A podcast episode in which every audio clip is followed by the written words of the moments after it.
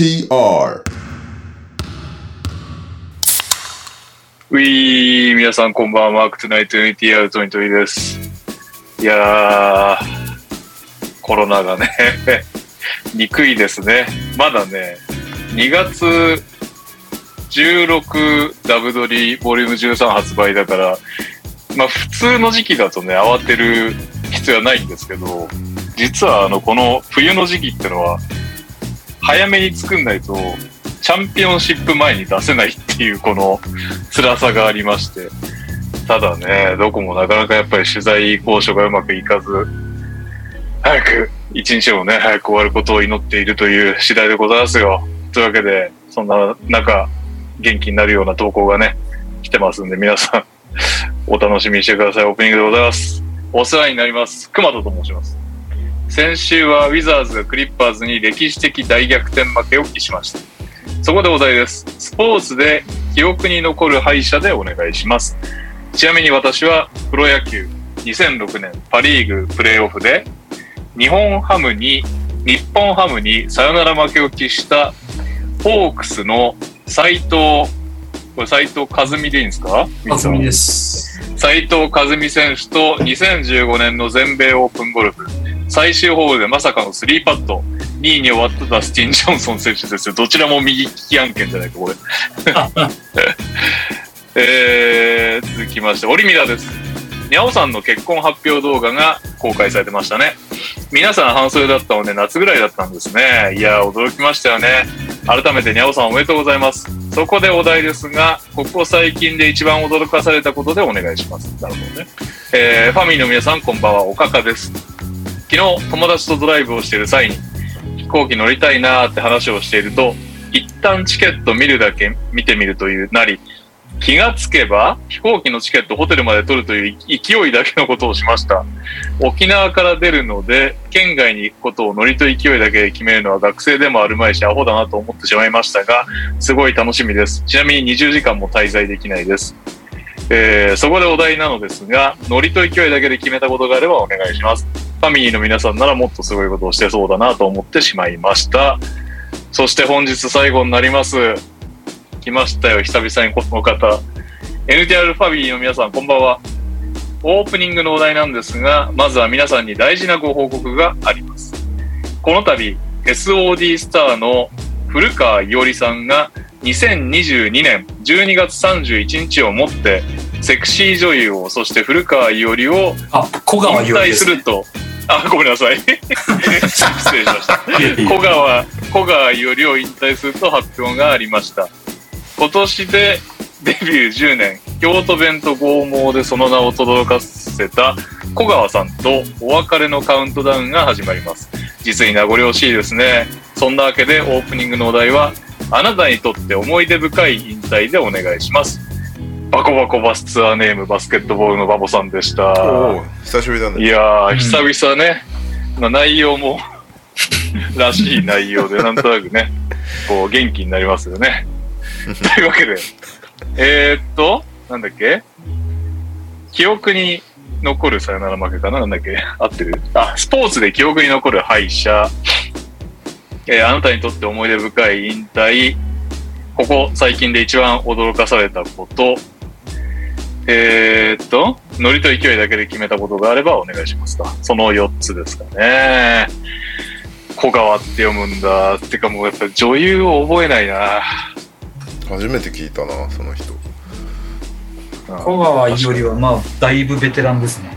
その10年。ベテランなんだうん10年っていうのもあったけど。すげえな。確かに。そうだよね。そんなに長々やる職業じゃないですよね。体の負担とかも考えてる。そっかそっかあでも3あ30いってないんだまあ、設定年齢だと思うけど。まあ、本当のところはよくわからんっていう感じだけど、まーまあそうだよあ、うね。ん。なるほどまあ10年もすごいけど、確かになんか永遠といる人いるもんね。いるね。うんうん川上優とか永遠といるね。川上優って俺とためぐらいじゃないかな、設定が。川上優さんは歌舞伎町でお店やってたんだけど、どうしたのかな、お店。いやー、かわいそうにね。せっかくね。文字通り裸一貫でお店を立ち上げたのにね。はい、そんなわけで、いかがです？お二人。うーんなんかどれもスポーツ、思いつきそうな感じがするな、うん。思いついてください。はい、本が確かにそうだねそういうコーナーだったねえーっと記憶に残る敗者引退あなたにとって思い出深い引退、最近で一番驚かされたこと、ノリと勢いだけで決めたこと。え、バボさんのやつって乗りと勢いで聞いたこといや引退いや、バボさんのは思い出深い引退。ああ、引退か。はいはい。確かにな。久々だから。バボさん選んであげたい気持ちもあるけど。なんか引退ってやんなかったっけ？やっねてないの？まあまあねこんな覚えてない。こんだけやってりゃね。一回ぐらい引退の話はしてると思うけど。なんかあるかな。でも麻生美咲が引退した時に、六本木でのあの AV キャバクラみたいなのにいるみたいな話になって、ああ、レッドドラゴン。あ、レッドドラゴうン、めっちゃくちゃ行こうか行く前か迷った記憶はあんな、行かなかったけど。赤いんだよね、レッドドラゴン。そうなんだいやー、そうなんだ。一回も行ったことないや。場所は知ってんのよ。場所は知ってんだけど。行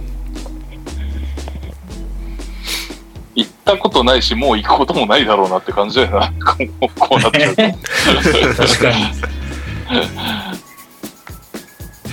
はなんでしょうね。い。うん。皆さんは何ですか？引退で考えてますか？はい、歯医者だったらなんかちょっと最近話題のお、ニュースと絡められるんですけど、うん、いいんじゃないですか？それで。いいですか？はい。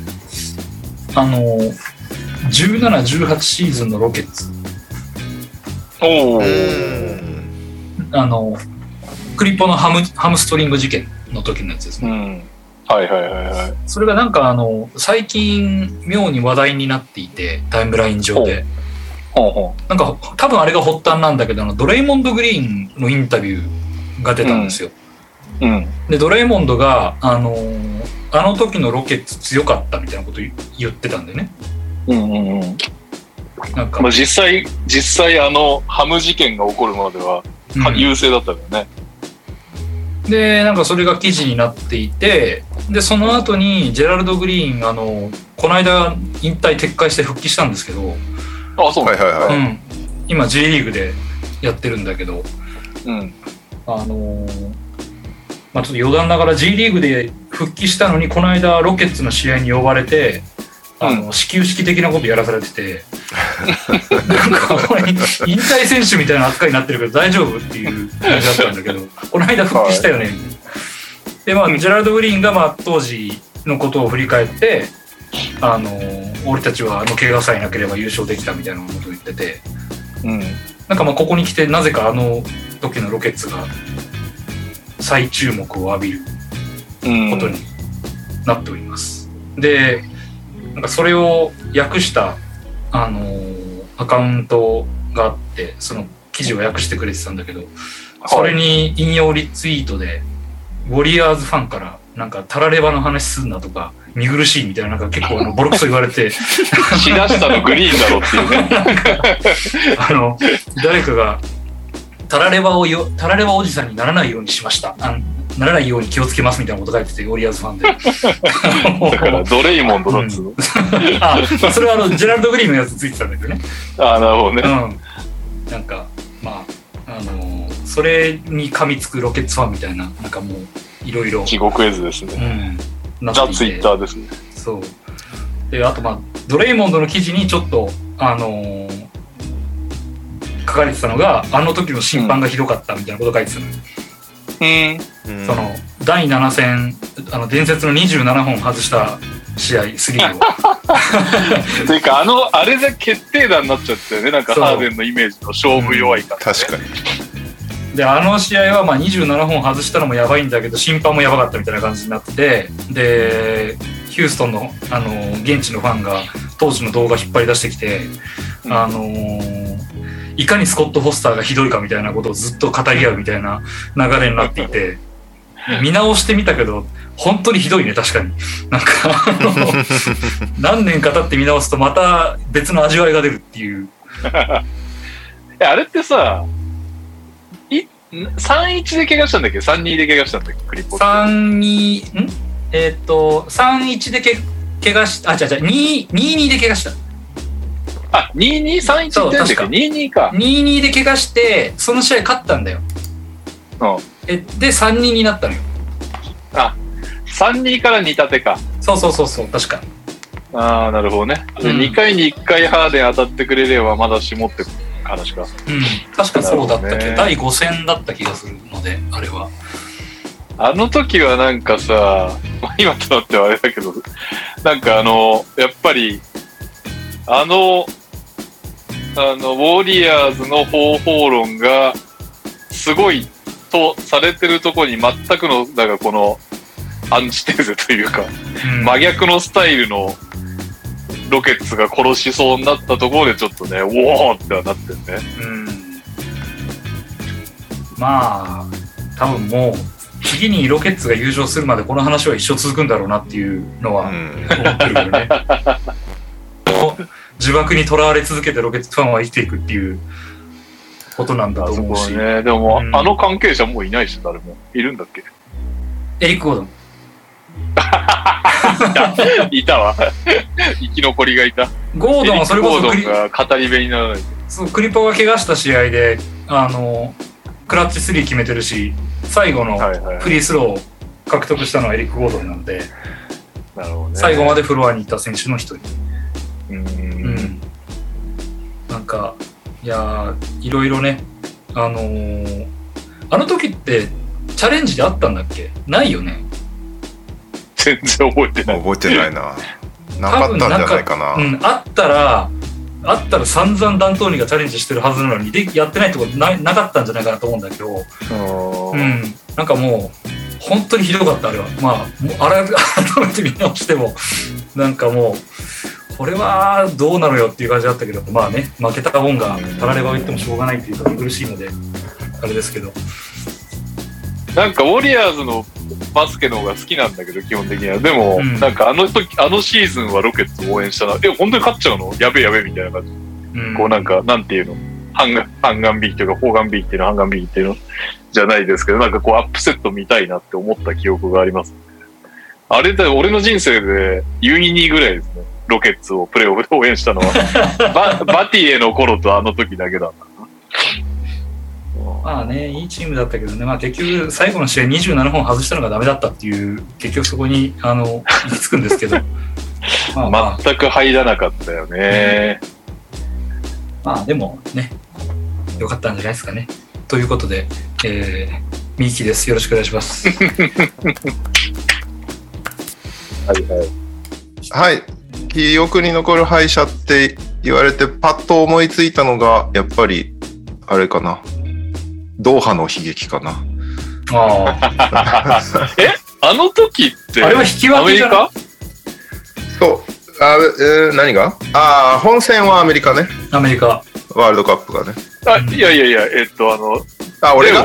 俺は？全然アメリカ。全然余裕でアメリカ。アメリカで見れた試合は見てない。結果だけ知った。そういうことか。そうそう。もうリアルタイムで確かに受験生なのに見てた気がするわ。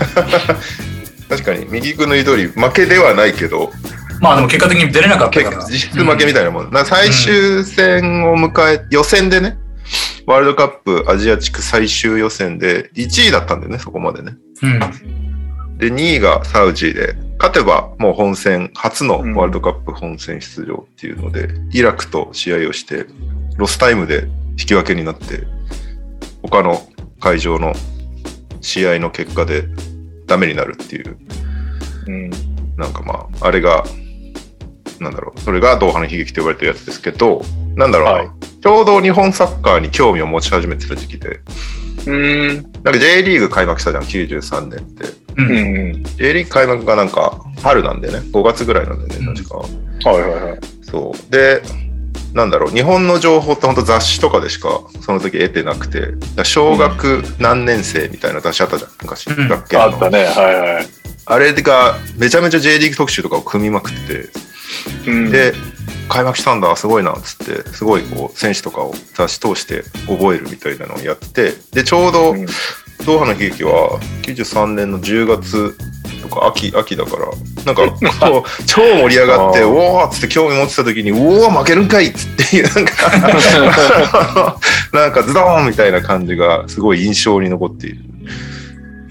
あれってことは、あでれかな小学6年生そうだね、小6だね、93年。一番勉強してなきゃいけない時に見てたな、それ俺。そっか、中学受験があんのか。あこれは中学そのまま公立だったから、はいはいはい。そう。でも逆にそのおかげで、なんか代表への興味も増して、よかったなって感じがするけどね、結果的には。俺の、俺からするとね。でも日本、日本も多分そうだったんだよね、きっとね。うん。ああ、なんか確かに。あれがよくあったからっていう人は結構いるよね。うん。うん。J リーグが盛り上がって、あ代表はももう面白いんだって見たら、うおーみたいな。世界の壁はすごいんだね、みたいな印象付けされて、次の大会出場が劇的みたいな。あったね。あーなんか、そうだね。引き分けだけどもうぐったりしてる選手を見るのがすごい印象的だったね。うん。ラモスが座って神様って言った時のね。はいはいはいはい。うん そうなんだ。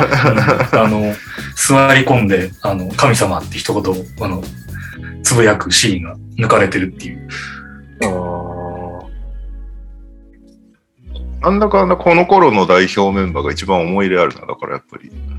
あの頃熱かったよね、やっぱね。え、ララモス、カズ、北沢？柱谷？松柱永？谷北沢はね、こ松永の時入ってないね。え、誰が入ってない？北沢はこの試合出てない？出てない？あの、メンバーではあるけど、登録メンバーではあるけど出てない。だ松永、そうだね。堀池とか、堀池はい堀池井原、井原ね。はいはい。それこそ今、監督やってる、あの、森保森保。はいはいはうん小市さん。と長谷川健。い。瀬川健太。あとゴンね。うん。あ、ゴンってもう出てたんだ、その頃。出てた。あこの試合控えで、福田と武田が出てきてる。うん。ーゴンは確かあれじゃなかったっけ？ベンチで、なんだよーみたいな感じのところ抜かれてるの。これどうじゃなかったっけ？下がってるからね。そうだよね。うんですね。この時の代表が一番なんか、思い入れが強いな。多分。です。大西レオです。えーというわけで、本日はですね、にゃおさんが来れずなので、おそらく最近の長時間収録の原因になってるけど、楽しいから止まらないあのクイズコーナーが ないということで。ただですね、あのーカズマは仕事次第で来るようなので、果たして今週こそ世界一のチャンパーになるのかどうか、といったところでございます。というわけで、えー、今週もね、ちょっと今週は早めに巻きましょう。いつも前振りに聞こえるかもしれないですけど、ちょっと2週連続で長かったんで。はい。よろしいですか、皆さん。はい。はい。今週のニュースイェイ。イェイはい、今週の、えー、NTR、週刊 NTR ウィーク233でございます。NBA の展示会の1週間振り返りますウィークリーリキャップ。日本時間1月26日、えーアンソニー・デイビス復帰ですね。レイカース対ブルックリン106対96で AD が久々に復帰して8得点っていう試合でしたね。そして、さっきオープニングでも出てきたけど、ワシントンがクリッパーズに35点差をまくられて負けるっていうのがあったんですけど、最後はルーク・ケナードの4ポイントプレーっていうなんかもうむちゃくちゃな試合だったんですけど、まあ見てて笑っちゃったけど。で、クリッパーズ実はこのシーズン20点差以上何回もひっくり返してて、今シーズン20点、24点、4点差以上ついた試合でクリッパーズは3勝5敗なんですよ。えー、自分たちが24点ビハインドになった試合で そういうことか。3勝5敗っていう。まあでもこれ1月26日ぐらいのあの数字だからちょっと変わってるかもしれないけど。で、その他のリーグ、うんそ。のリーグのその他のチームは2勝189敗なのね。そりゃそうだわ。20だってね、かの有名なスラムダンクの20点差ついたら終わりに。ありますからね。今年のクリッパーズは粘り強いという。はい。粘り強いのかなんか、最初がやられすぎなのかよくわかんないけど。ね。まず24点差になるなっていう話だけど、8回もなってるのかっていう。えー、翌27日、シャーロット対インディアナ158対126でシャーロットが勝つんですけど、ホーネッツが球団最多得点数158得点。ラメロボール29得点、10リバウンド、13アシスト。トリプルダブルで活躍でした。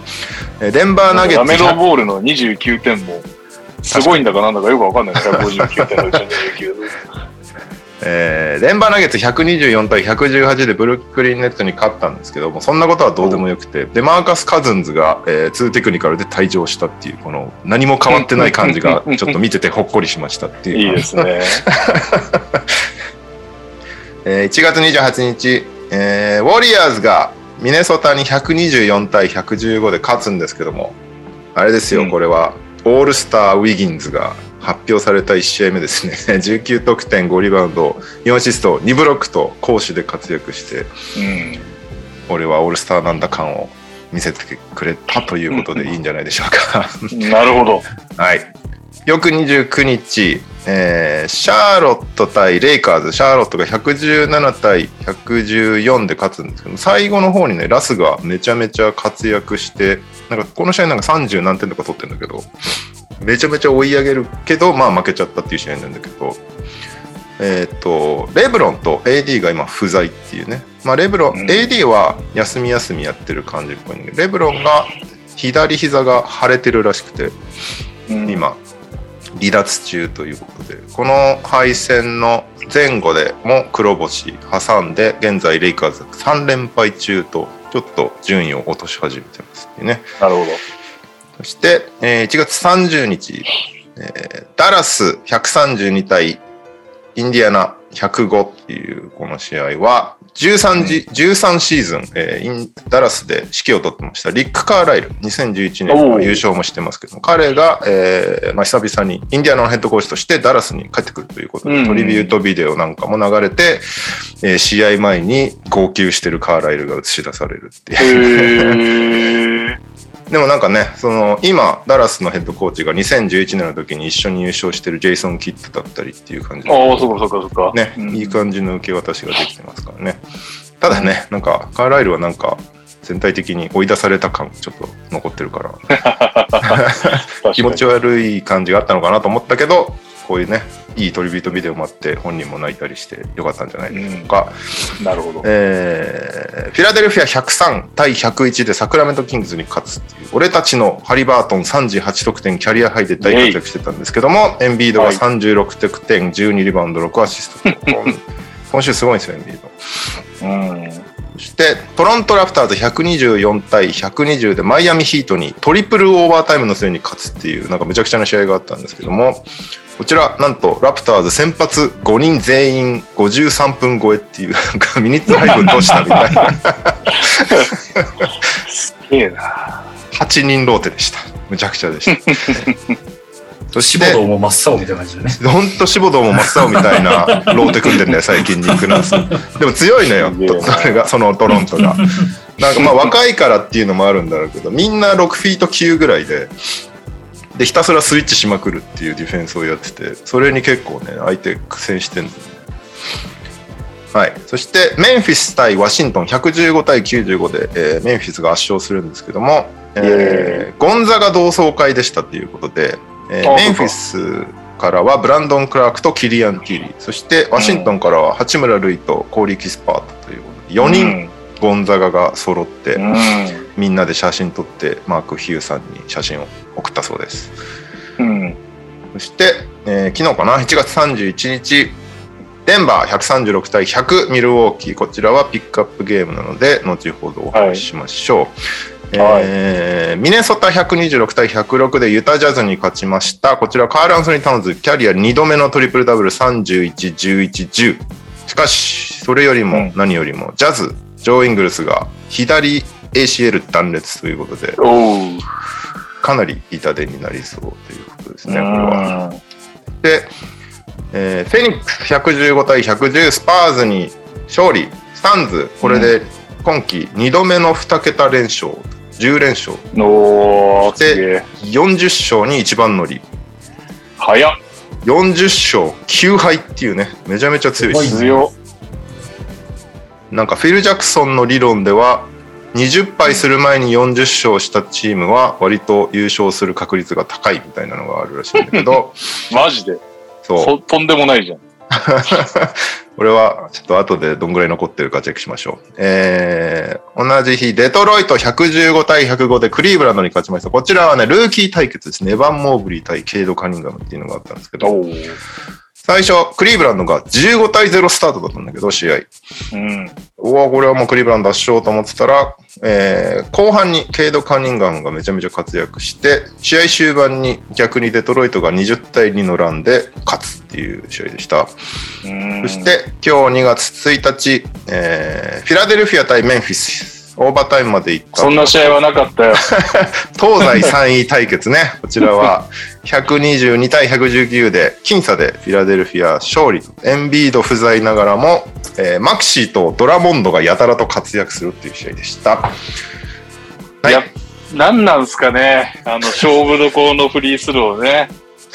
なんか、なんかね、デジャブじゃないけど、見てまたね、なんかね、モラントが、次は決める的な、なんか、ガリ発言をしてて記憶があるんだけどね、本当デジャブでした。フリースローが弱点。北村さんフリースロー弱点ですよ。何パーでも、通常で何パーぐらい ?70 パーぐらい決めてるの ?70 何パー決まってんだろうあ、そう、80はねえだろうな、あの感じじゃ。じゃあ、モラントの、あーこの試合もね、10分の7ですよ。10分の7ですが、しかし、76.3%パ悪くはないのか。ー。悪くはないですね。悪くはないっていうのが一番悪くはないけど、一番入れなきゃいけないやつが入ってないっていうね。しかもな、最後の方もなんかね、まあ、しょうがないんだけど、この試合3入ってなかったんじゃないかな。な何分の何だ ?6-0 ぐらい ?5-0 だ。5分の0なんですけどね。そのうちの2本はなんかかなり最終盤のプルアップ3選択してるんですよね。いやー、頑張ってほしいですね。はい。そして、はいプレイヤーオブザウィーク、イーストはジョエル・エンビード、シクサーズ3勝0敗。そしてウエストはクリス・ポール4勝0敗でした、サンズ。そしてスタッツ、この、え1週間で一番点取ったのは4試合出ました。ジャモラント35得点5。うん35.5得点ということで、えー、ジャモラント今すごいよね、本当に。そうですね。どんどん MVP 票が増えていくんじゃないですか、これは。いいっすね。MVP になってほしいな。えー最もスリーを決めたのは、ギャリー・トレント・ジュニア6.3本。トレント、今シーズンファンタジー、今シーズンじゃね、今週いるんだよな、相手に。すごいね。すごいんだよね。そしてリバウンドはドマンタス・サボニス16.5。うん。アシストクリス・ポール12.7。すげえスティールはデジャンテ・マレーとジミー・バトラーが2.7ずつ。うんそしてブロック、もう毎週だね。ジャレン・ジャクソン・ジュニア3.8っていうね。すごい。それはすごい。俺がブロックだけファンタジー勝つってやつね。そして、ルーキーで活躍しているのが、平均21得点、フランツ・バグナー。2位が20.3得点、ケイド・カニングハム。ケイドがね、結構ね、ここに来て調子上げてますね。3一番決めてるのもケイド2.7。リバウンドは、なんとジョシュ・ギディ11リバウンド。すげえな。アシストはケイド・カニンガム7.3。おドスンムが6.0で2位につけてますね。いいですね。えー、と、スティール2.5で、おトレイマン、大消し。うん。なるほど。という感じの1週間でした。なんかありますか、うん。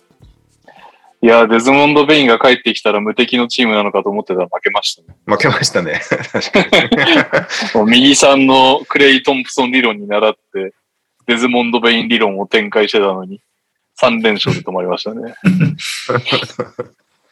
ただ、今日キャリアハイなんですよ、34点。デズモンド・ベインも。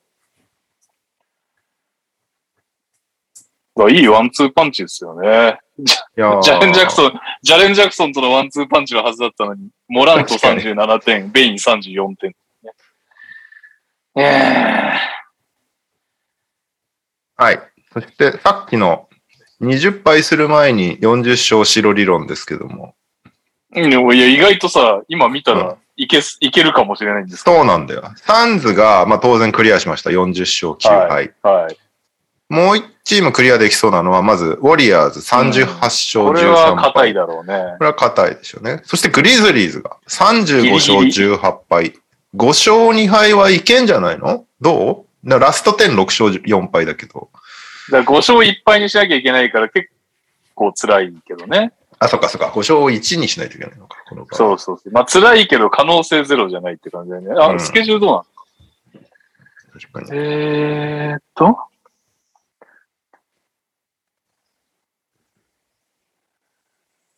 いいじゃん。楽しみなチームになってきましたよ、本当面白いよね。本当に。うん。すごいよな。スケジュール、スケジュール？えーっと、うん。ニックお、ニックいいね。ス、マジック、うんク。リッパーズ、うん。ピストンズ、うん。オーネッツ、うん。ペリカンズ、いけんじゃないの？これ。可能性あるね。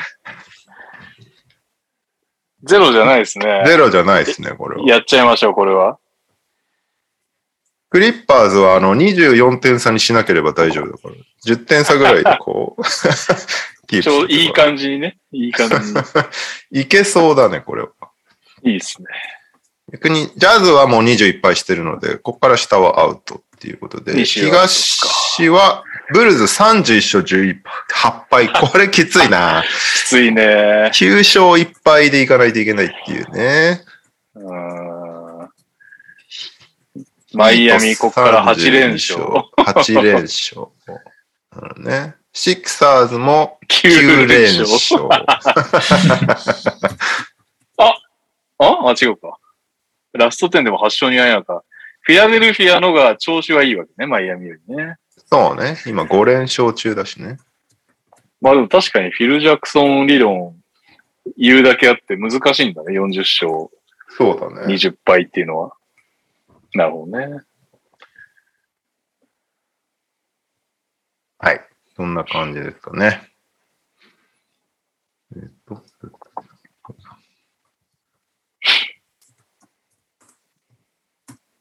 今週、ロケッツとかどうでした？今週ですか？今週どうだったかな？忘却の彼方。今日なんか KPJ がカリーにトラッシュトークした結果、カリーがめっちゃ活躍するみたいな。命知らずな。うんまあ今日もね、なんか途中まで良かったんですよ。ウォリアーズ相手に。おまあ最後なんか4クォーターでカリーにバカスカ決められて負けたんだけど。なんだろうね。まあその、うーん、他の試合はなんか別に語るべきところもないな うん。じゃあ、大丈夫です。なんでしょうね。ちょっと、うん。なんでしょうね。特にないですね。はい。はい。ブルーズはね、ほんとロンゾとカルーゾがいなくて、辛いところを、さっき名前がちらっと出たドスンムが一人で二人役、二役するみたいな感じになってるのがすごい。えー、オフェンスでロンゾっぽくロンドンっぽいってことはないけど、ロンドンっぽいオフェンスなんて誰にも無理だと思うからだけど、ディフェンスもなんか超いいし、ドスンム。えー、こんなにすぐ活躍すると思わなかったな。うーん。カルーソってなとかロンザ、どんくらいなんですか？戻ってくる、来ないみたいなのは？6から8週間とかじゃなかったっけ？二人とも、確か。ああ。でってことは、あれだよね。あ、先週からか。うん怪我した時点じゃなくてってことか。あ、うん、まあだ、怪我した時点が先週ぐらいだから。あれ、ロンゾって、ロンゾは違う、なんか、とりあえず休もうみたいな、なんか違和感があるから休もうみたいな感じで休んでたのが、なんかどうも、その治療がうまくいかないから、もうあ、一回チェックしようって見たら、あ、これは手術だねってなって、そっから6からあそういうことか8週間って感じだから。なるほど、なるほど。かわいそうに、絶好調が。めっちゃ調子良かったな。悲しいです。ていうか、そういう、そういうブルーズは、ちょっと、今週は負け込んでた？うん今ね、ちょい、うーん、なんかでも人いないなりに勝ってるなって感じではあるけど、うん。ラスト10は4勝6敗だから決していいとは言えないって感じかな。うん。一応その、いわゆるビッグ3はいるんだけどね。そのラビーン、デローザン、ブーチェビッチ。ラビーン、デローザン、ブーチェビッチがそっか言われてみると、それがビッグスリーなのか。ロンゾとかは入ってねえのか。そうただその、試合に対する影響力としてはロンゾとカルーソがでかすぎるっていうのがあって、確かに、ブーチェいなく、いない方が、いなくても、なんとかなんじゃねえかっていう、ロンゾとかカルーソがいないよりは。その二人がいない方が、結局その、去年苦手としてたピックアンドロールディフェンスがやばくなるから、はいはいはい、そこをドスンムがすごい頑張ってくれてるっていう感じ。なるほどね。でもこの4試合で3勝してるからね、悪くはないんだおお素晴らしい。はい。なので、今週はそんな感じかな。ウィス。はい。あとは、えー、割と、あれですね。あのーオールスター系のニュースが多い。まずの、ライジングスターズの仕組みが変わりますっていうね。今まで、はいはい。えー、1、2年生を集めたワールド対 USA が、ここ数年の主流だったんですけど、今シーズンは4チーム作ると、うんチーム A、B、C、D って4チーム作って、A 対 B、C 対 D をやって、A 対 B、C 対 D の勝者が最終的に決勝戦みたいなのをやるっていうので、3試合行われますっていうことで、えールーキー12人、ソフォーモア10 2年、2年目選手12人、あと NBA G リーグイグナイトから4選手選ばれて、それを、えっと、4チーム。で、1チーム1人 G リーグの選手がいるみたいな感じになるのかな、確か。うん。で、えー A 対 B と C 対 D の試合は、先に50点までいったチームが勝ち。はいはい。で、決勝戦は先に25点までいったチームが勝ち。合計75で75周年おめでとうってやつですね。うんなるほど。ああ、そういうことなのね。なんで、まあ、ちょっとは勝とうかなっていう気持ちが、林立てられるのかもしれないっていうね。結局なんか、最近のライジングスターズって、1、2年目選手なのにそんなに貪欲なプレーをしないみたいな試合が続いてたから、うんなんか、もうちょっと競争性が出てくるといいなあみたいな感じはあるけど、どうなるんだろうね。どうだろうね。まあでも選ばれる選手数は変わんないんだよね。なんか今までと多分。まあ、イグナイトの人たちがちょっと頑張るとかね、あったら面白いけどね。そうだね。アピールになるし。うんそっか。だから、これ結構レアだよね。その来年のドラフトに向けたプレゼンテーションができるってことだよね。この4選手は。そうそうそみんながめっちゃ見てる中で。う。うん。確かに。だから、イグナイトの選手たちがめちゃめちゃ頑張る可能性は高いね。だそれに焚き付けられ結たうん、1、2年目の選手たちみたいなのも出てくると面白いけど。なんか、いるんだっけ？今年のルーキーで鼻っ柱強いの。なんか、もう結構遡んだよな。なんか意地の張り合いみたいなのって。あれと、なんだっけあいつ。ウェイターズ対ティム・ハーダウェイジュニアみたいなのなかったっけ？だいぶ前だけど。あったね。なんか打ち合いみたいになったの。打ち合いみたいな。あったあったあった。か、せめてああいうの見たいよね。別に試合としては全く面白くなかったけど、ちょっと意地、意地張り合うみたいな。KPJ って2年目？2年目じゃない？?KPJ レン・グリーンが見れるってことじゃない？もしかしたら。マッチアップによっては。うん。なるほど。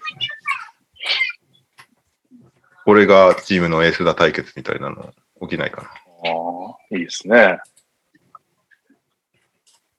今年のルーキーは誰だ確かに鼻っ端が強いの誰だろうな。なんかグリーンがやっぱ真っ先に思いつくけど、うん。2年目 ?3 年目なのか、KPJ。もしかして。3年目3年目か。うん。そっか19、20シーズンが1年目だから、2年目って誰がいいな、そもそも。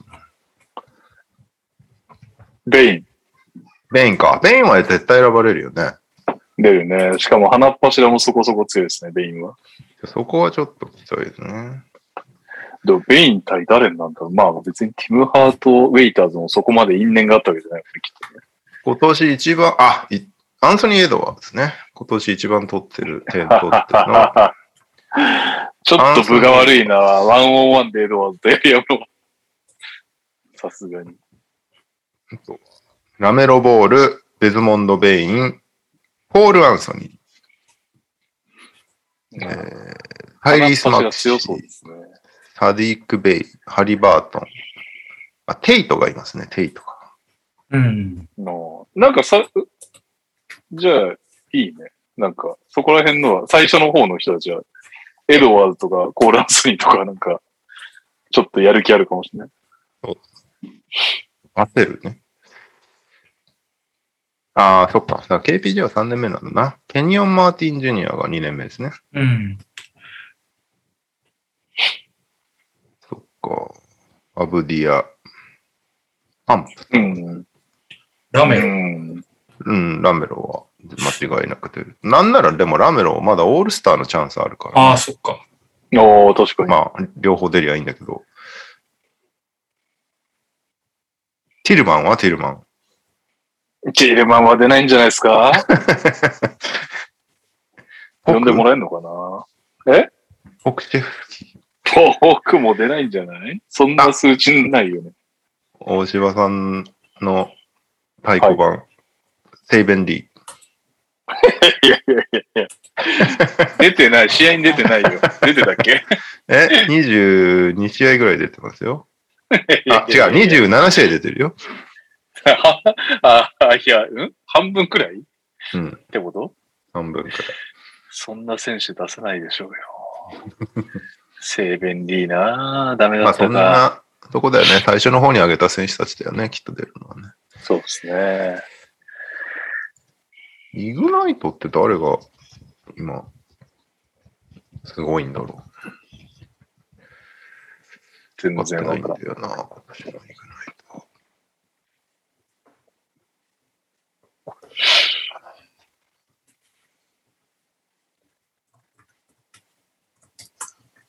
うわ、危険だから、触らないでよ。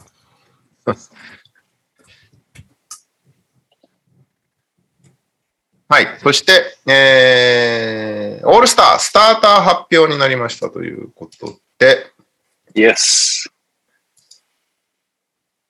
ウェスタンカンファレンス、ステフィン・カリー、ジャモラント、イエス。レブロン・ジェームズ、ニコラ・ヨキッチ、そして物議を醸したのがアンドリュー・ウィギンズ。人いない問題ね。はい。そして、イーストは、デマーデ・ローザン、トレイ・ヤング。そして、うんフロントコートが、ケビン・デュラント、ヤニス・アデト・クンポ、ジョエル・エンビード。ということで、えーチーム・レブロン対チーム KD。去年と一緒なのかな、で ?KD は怪我してるから、おそらく、チームだ、チーム選びだけやるんじゃないかっていう感じですかね。なるほど。ままずは、ジャモラントおめでとうございますよね。ありがとうございます。あ、文句ないっすね。文句ないっしょ。ジャありがとうございまモラントはす絶対選ばれるだろうと思ったけど、すべて2位だったね。ジャモラント。ね、プレイヤーランクもファンランクもメディアランクも全部に、うんまあ、二人ともみんな選んだって感じだよね。うん。ドンチッチにだって、100万票以上つけてるってことか。うん。107万票差だね。大したもんだようね。ん。そして、まあ、逆にドンチッチが大したもんっていう説もあるけどね。大体、アメリカ人のが票流れるでしょって思うけああ、確かに確かに。もうスタートして確立されてるのがすごいよね、ドンチッチが。そして、お気づきでしょうか、西も東も1位のチームから1人も選ばれていないっていうね。おー。へサンえ。サンズもヒートもスターターはいないんですよ。だから。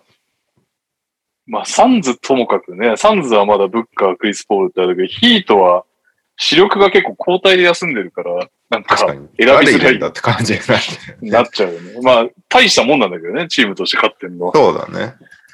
まあ、ヒートは総合力がすごいからね。なんか、もともとなんかシーズン前はさ、層薄いねとか言われてたのが、その層薄いねって言われてた選手たちがめちゃめちゃ活躍してるから、いや、俺も目、目節穴だったら、ヒートプレイオフ行かないと思って1位ですよ。DJ オーガスティンに投票が入ってるのはどういうことなのこれ。どこにいる？どこにいる？あ、その辺、その辺。あ、いたいたいた。4人選手手が投票してっかんね。DJ オーガスティンに？自分がしてたとしても、あと3人誰か入れてるってこと？ケビン・ポーター・ジュニアより投票が多いんだけど、どういうこと？と選手の投票。あれじゃないですか？ヒューストン内で、ちょっともう KPJ やだよ、つって。謀反が来てんだよ。違 ?APJ 反一人し票で、だからさ、あの、一人しか入ってないじゃん。政治に不満な人が共産党に入れたりするやつでしょ まあ、どうせ、どうせ共産党は票取らねえから大丈夫で入れといて。いやー、すごいな果たして1の人たち、選手票1の人たちは自分に入れたのか問題っていうのが、そうね。オースティン・リバース一オー票。スティン・リバーズ1票。これ、親父が入れたんじゃないの？は、しか選ぶ人だね。で結構下の方行っても1っていうのはいるんだよね。サム・メリルとか。これ絶対自分でしょ。サム・メリル。サムメイル。しかも、カッコメイン室って書いてもういないからね。いやー、なんかいろいろと怪しいですよね、この辺は、あれ、ね。メリルって、メイン室クビになった後、どっか契約もらえたのか確かに。今、どうしてんだろう、サム・メリル。でも、ファン票144入ってるよ。な ?144。うんこれも自分で入れてる可能性はあるけどね。だってスネル、トニー、シコシコ。毎トニー・日ス。ネルも1票入ってるからね。なるほど。あ、サンメリル、ないですね、チーム。ファンタジーに言うと。あいやーそしてこのアンドリュー・ウィギンズなんですよ。はい。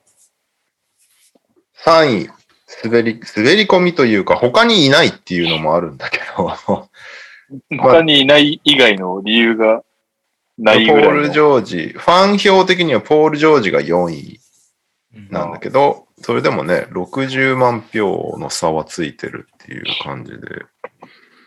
まあ、しゃあない。ポール・ジョージいない。ゴベアとかもね休んでたしね。ゴベアの票の低さがこう際立つよね。76確かに万票しか入ってない。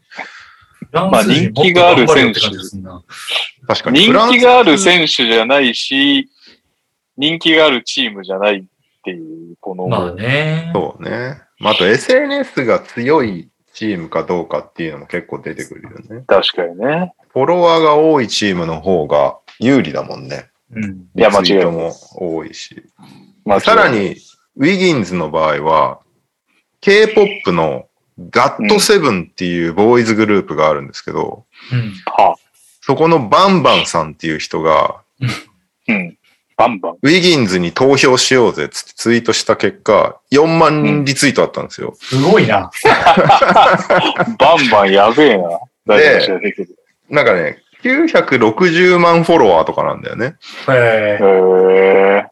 で、俺も初めて聞いたんだけども、ガットセブンっていうのは、なんか韓国人4人、アメリカ人1人、香港人1人、タイ人1人の7人のボーイズグループなんですけど、えっと、JYP エンターテインメントってとこからデビューしたんだけど、この JYP。はい。JYP エンターテインメントって聞いてちょっとピンときません？JY?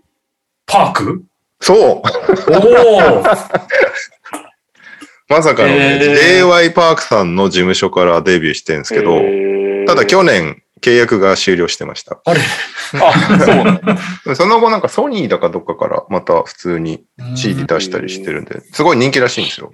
で、そのツイートは4万リツイートあったけど、K-POP のファンって結構さ、強烈だからさ、うん。あう、ん。バンバンさんが投票しろって言ってるからしないとっつって自分たちもきっと投票するじゃん。ツイートなとかでるほどね。そこからこう派生して、あのーウィギンズは K-POP のおかげで入れたんじゃないかみたいなニュースが出てました。これを実際記者会見で聞いた人がいて、うんえっと、いや、ありがたいねっつって、でも K-POP 聞いたことないんだよね、みたいなことをウィギンズが言って、ほんあの、でも、バンバンは知らんけど好きになりましたって言ってました。そこは嘘でも聞いたことあるにしとけよって感じがするんだ。いやー、でもざーっと名前見るとやっぱりタウンズが情けないですかね。タウンズを入れたかったな、個人的にはな。なやっぱり、何なんですかね、タウンズ。なんか、マイ、うん。ななんか、もっと頑張れよ、お前らっていうのない？このファン投票に関しては。ありますね。こうファファン、ファン層に対して言ってるんだけど、俺はこれ。いや、もっと入れたれよって 思う選手がちょいちょいいるっていうか、まあでも、勝てそうな、そのなんかこう、対抗馬的に言うとタウンズだよね、本来。まあ、エイトン？あと？強いて言うなら？そうね。いや、でもね、そうゴベアとかさ、ユユタファンは何をしてたんだっていうのと、フランス人どうしたっていうのとかさ、うんなんか、もっと入れようよって思っちゃうんだよね。なんなら日本人もさ、まあうん確かにね、日本人真面目だから、まあうん八村出てなかったし、渡辺もそんな出てなかったしみたいな気持ちできっと入れてないんだろうけどみんな。入れればいいじゃんってちょっと思っちゃうけどね。なんか2万票とかなんだよね。そう言われると俺も投まあ俺も投票今してないんだ年けど。一票も、誰にも別に、渡辺八村だけじゃなく誰にも投票してないけど。あれどこ行った？俺も今年一切関係ないなと思って何もしなかったな。なんかその辺はこう国を挙げてやればいけんじゃねえかって。もうちょっと。八村選手、ファン票13,637票とかね。少ないよね、出やっぱりてねね。、まあ少ない。うーんまあね、出ていないが一番問題なんだけどね。渡渡辺選。手、23,896。ああ。1万票多いんだけど、うん。なんかに日本人がこうね、こう、よし、じゃあ投票しようっていう運動を起こしたらもうちょいいけるよね。ねアイドルにさせようよ、じゃあ。誰ですか？乃木坂？一番影響力そうあるのそうそうそうそう。日本も芸能人を使ってうん投票運動みたいのするだけで、ガンと上がるんじゃないかな。だからその K-POP 的な感じでスノーマンあたりにやってもらえばいいんじゃない？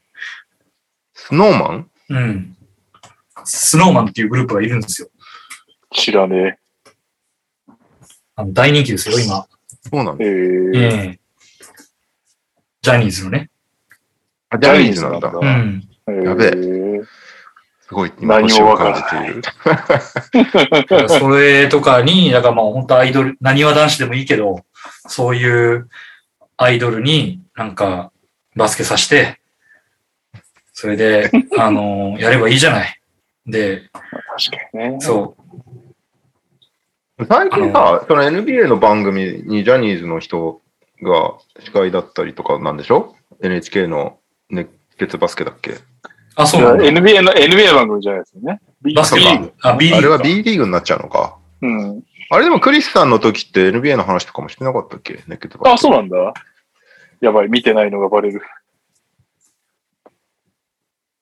なんか、その辺が頑張って言ってくれれば、うん。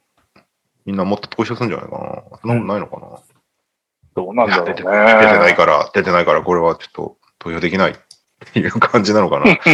まあでも過去にあの野球で川崎健次郎出てないのに川崎健次郎がオールスターに選ばれるって事件になったからね。あの、国民的にはできるはずなのよ。できるはずだよ。いや、なんならだって B リーグなんてね、ブレックスファンがみんな、確かに。うん。みんな田臥さんとかね。うん。八村と一試合、渡一試合辺にも出てなくても。投票してくれれば。確かに。まあいいんですけど、別に。そそれで、それで入れようっていう目論みは全くないんだけど、もうちょっとなんか盛り上がれるといいなっていう気持ちはありますね。逆にあの、ウィギンズとかは別に恥ずかしがってるとかそういうのはないんだ？いや、めっちゃ喜んでたよ。し、うんチームもすごい祝福してたしっていう。なるほど、なるほど。俺なんかでいいんすかみたいな感じじゃないわけ？ではなかったね。なるほど。別に悪くないからね、ウィギンズ。その、なんか、おウィギンズっていう反応ではあるけど、うんう。ん。彼今シーズン普通にいいから、別にまあまあいいんじゃないっていう感じはするっていう。ただ、選ばれ、スターターになってなかったら、控えで選ばれてたかどうかっつったら、またちょっとわかんなくなってくるっていうね、ウィギンズ。そこがだから不思議な感じになってんだよね、多分みんな。まあ、そうね。さっきの表見たらメディア表全然入ってなかったじゃん、ウィギンス。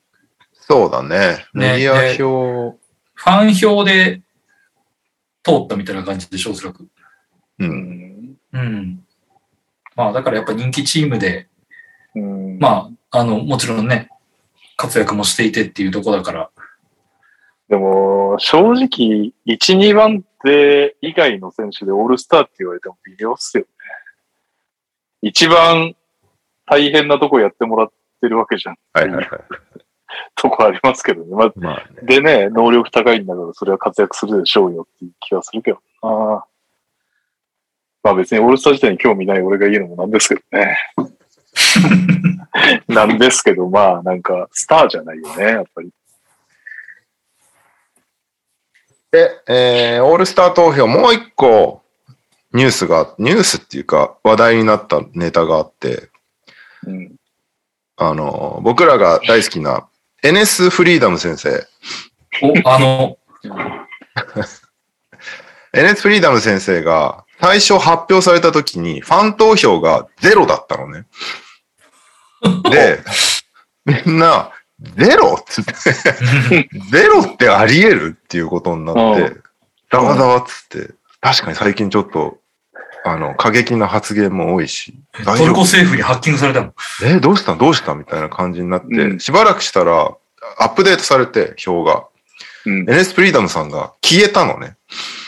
うんうんうん。で、えー、つって、ついに抹消されたと思ってたら、最新のやつで8384票つってあー出てきて、うんどうやら、そのカンターからフリーダムになったせいで、そのシステム上のああ、なるほどね。計測の不具合が出たっていう話らしいんだけど、最初、えーほんとその数、1日2日ぐらいは、あれ？これ NBA マジか？みたいな感じになってたんだ。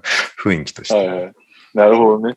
中国バッシングをしたりしてるから、これ、フリーダム先生 消されちゃってるみたいな話になってたんですけど、え大丈夫でしたっていう。ー、なるほどね。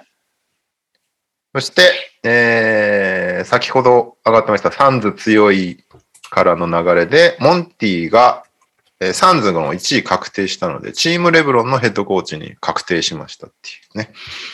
モンティ・ウィリアムズさん。おめでとうございます。おめでとうございます。そして、もう一個、オールスターニュースですけども、ユニフォーム発表されたんですけど、なんか、ダサくないかっていう、これはね、個人的な意見なんですけど、え、ごめん。右のは何？右のは、これライジングスターズ。あー4チームあるから 4, 4枚ね。はい。で、えーこれはセレブリティゲームですね。ああ、なるほど。で本戦用がこの赤いやつとグレーのやつなんだけど、なんか練習期間がすごいというか、そうだね。な、なんだろうなって感じがちょっとしちゃうんだよね。何なんだろう、これ。なんかこのフォント、オールスターとかのフォントは、この解説によると街の橋、うん。橋ね、うん。道路の橋とかに、から発想を受けてるタイポグラフィーらしいんだけど、どうどういうこと？って感じしない？ただオールスターっていうブロック牌で書かれてるだけに見えるんだけど。うんと、80年代、90年代のユニフォームへのオマージュって書いてあるんだけど、まあ確かになんかちょっと ABA のユニフォームですとか言われても、ああとか思いそうなぐらい感じですね、うんテイストとしては。うーん。いまいちしっくりこないなって感じがしますね。そうですね。星が6つあるのは何なの？星が6つあるのは確かに何なんだろうな。何なんだろう ごめん、わかんない。あまあなんかサッカーのユニフォームとかだと優勝回数みたいな、じゃない、うん星の数って。ビーブランオールスターがだしな。一回優勝してないからな。なんでしょうね。わかんないです。すいません。寂しいから星入れてみたみたいな感じなのかな。そんなことはないと思うけど、なんかきっと理由があるんだろうな。うーん。春日さんあたりが教えてくれるといいな。クリーブランドだしね。クリーブランドクラスターとしてね。そうそうなんですよね。なんか全体的に、うーんって感じが、僕はちょっとしちゃうんですけどね。わかんない。これがすごい好きだと思ってる人もいるかもしれないから。まあでもなんか俺の好みとしてはセレブリティゲームのやつよりはマシかなっていう気がします、このグラフィティ感のあるやつね。確かに。黒い方なんか島村に置いてありそう。スポンサーがこの、ラッフルズっていう、ポテチのブランドですね、これね。おおなるほあ、しかもコンバースなんだね。本当だど。。ええー、本当だ。まあ、ナイキ、ナイキブランドだから今、コンバースは。そっかそっか。そうそうそう。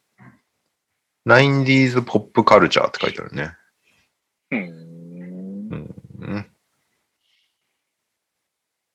そう、あと、オールスターのユニフォーム見て思ったのが、このキーアのロゴ変わったんだっていうのが、最初わかんなかったの。なんだこれと思って。確かに。ナインインチネイルスかと思ったの、最初。ニン、ニンって書いてるやつ。違った。はい。えー、以上がオールスター周りの意味ですね。えー、あとは、工場サンズが GM のジェームズ・ジョーンズと延長契約結びました。おまあ、当然だよね。当然ですね。まさかジェームズ・ジョーンズがこんなに優秀な GM になるとは思ってもいなかった。最初の方グズグズだったよね、自分そうだね。確かに。あ、コメントで、オリバー・ミラー君が、ウィキにお第6の街とか書いてありますって書いてるけど、そういうこと第第6六の街？第6の街って誇ることなの？何な なんだろう、アメリカで第6にできたってこあ、そういうこと？それなら誇っていいけど、絶対そんなことないでしょ。だってチューブじゃん。アメリカは最初東海岸から作ってるじゃん。だって。となるほど。なんだなんだ？ろうあ、でも出てくるね。Six Stars Above Eagle。うん。うん。ちょっと読み込まないとわかんないけど、そういうのがあんだね、きっとね。何かしらね。ぼんやりしてすみません。寂しかったからではなかったわけですね。はい。そして、ちょっと待ってね。ちょっと待ってね。はい。レオさんがいなくなりましたよ。何が第6の街なんだろうね。わかんないです。第6、第6、シックススター。えすみません、戻ります。ー、あ、調べてる感じ？あ、今、いや、あの、レオさんがもっとかかんのかなと思って調べましたが、どうぞどうぞ、続きを言っちゃってください。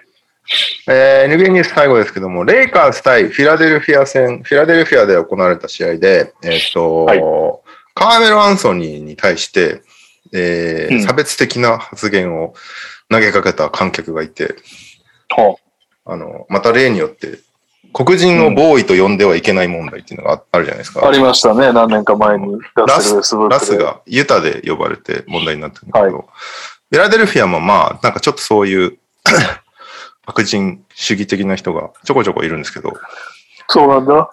それでカーメルをボーイと呼び続けてた結果、えーまあ退場になって、で、その後いろいろ、えっ、と、操作した結果、観客は、その人は、ななんだっけな、マイク・マーフィーさん、無期限の出入り禁止になりましたということで、うん。むやみやたらに差別的な発言はしない方がいいですよっていうね。なんか過去にも そういう問題を起こしまくってた割と有名な人だったらしくて。まあ、そうなんだ。そうそうそう。やめとけって。なんで学ばないんだろうね、こういう人たちは。本当に。まあ、世代がね、変わっていかないとダメでしょうな。B リーグはあんのかな、そういうの。いやー、聞いたことは、あ、でも、なんかツイッターとかだとね、たまに。まあ、ツイッターはさ、生きってる人いっぱいいるからあれだけど、現地で、なんか外国籍に対してすげえでむちゃくちゃ行ったみたいな聞いたことないなまあ今特にね、声出すなって言われてるから余計目立っちゃうからあれだけど。なんか B で話題になるのって、その差別用語っていうよりも、どっちかっていうと単純な暴言とかあっちの方が話題になってる気がする。なんかその、審審判に対する暴言とかさ。なん確かになんか、暴言をなくそうみたいなポスターはちょこちょこ見るよね、会場で。その、まあ、やじるなみたいな感じの方に行ってて、まあ、それはちょっとどうなんだろうと思いつつも、そうなんまあ、だよね。た確かにね。これとさ、あの、ブーイングするな問題は違うというか、うんなんかその子供も見てるんですから、みたいな感じのこと言ってんだけど、まあ、うん、まあ、なんか言わんとすることはわかるけど、そういう性高合わせ持って生きていくのが人生じゃないのっていう感じがするんだけど、ここはな、さ俺もうん子供も一緒に差別用語とはまたブーイングするのが楽しいんじゃないかぐらいにうん思ってる派だからあれだけど。なんかアメリカみたいな、なんかあからさまに言っちゃいけないセリフも結構少ないね。日本ってなんかその、日本語でよっぽどね、まあ何個か思い浮かぶけどって感じでまあ、。放送禁止用語的なね。うん。しかも放送禁止用語自体が今結構厳しいじゃん。その、YouTube とかでは普通に使われてる言葉でもね、うん地上波だとダメとか結構厳しい。けどすなんかね、むず、難しいって言えばいいんだけどな。ライトなところで言うと狂ったとかもダメだからね。あ、そうそうそう。だよね。うんそうだよね。クレイジーの訳訳訳はどうすればいいんだっていうところ。一回俺それダゾーンの放送で使って言われたことる。狂ったように入れてますねみたいなこと言ったら、なんか怒られた気がする。てか渡されねえんだ。放送禁止用語リストみたいな。特に渡されなかった。まあ、なんか別にそんなに問題でもないんですけど、使わない方がいいですよみたいな感じの指摘のされ方だった。確かにね。だ放送禁止用語自体が、だってあれ局が勝手に自粛してるだけの話で、ああ、そほう、だほん自粛性だね。本当にダメなわけではないからね、別に。うん確かにね。そう。だ、本当にダメなものと、本当にダメじゃないけど、あの、ちょっと遠慮してるっていうものがだいぶ混在してる感じだと。なるほど、なるほど。うんなるほどね。もうどうなんだろうね。なんかあんま聞かないから、まあそれはそれで、んこの、このままないに越したことはないんだけど、うん。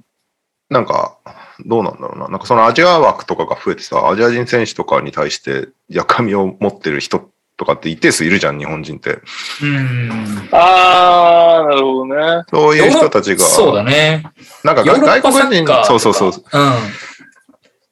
そうね、ヨーロッパサッカーもなんかよく聞くもんね。うんねだからあの、うん猿の真似をすするジェスチャーとかさ、はいはいはいはい。うん。よく話題になるの。そのイエローモンキーとかっていうような話になってくると、やっぱちょっとあれだけど。そう。なんかその、アジアジアとかに対するものは今後出てくる可能性はな、あってもおかしくないなとはちょちょっと思ってるけどね。まあね。なんか昔だし、なんかモームスかなんかの子が、韓国人かなんかに目が細いジェスチャーみたいななんかして問題になったみたいなあった気がするんだけど、俺からす、俺からすると、日本人でブラジル行ってるとめっちゃ目が細いジェスチャーは食らいまくるから、いや、そうだよね。てかアジア人総じて食らうからね。そうそう、食らうから、韓国人に対して日本人がやる意味がよくわかんない。同じやんっていう。まあ、まあそうね、日アジア人ね。ないならないに越したことはないんですけど。しかもなんか、なんだっけな。これは、ごめん、ソースがね、怪しいけど、やっぱりね、日本人変わってるっちゃ変わってるのが、なんかアジア人とかみんなやっぱ、美白が基本的にはやっぱりはいはいはいはいはい。好きなのに、日本人って一定数黒ギャル OK じゃないですか。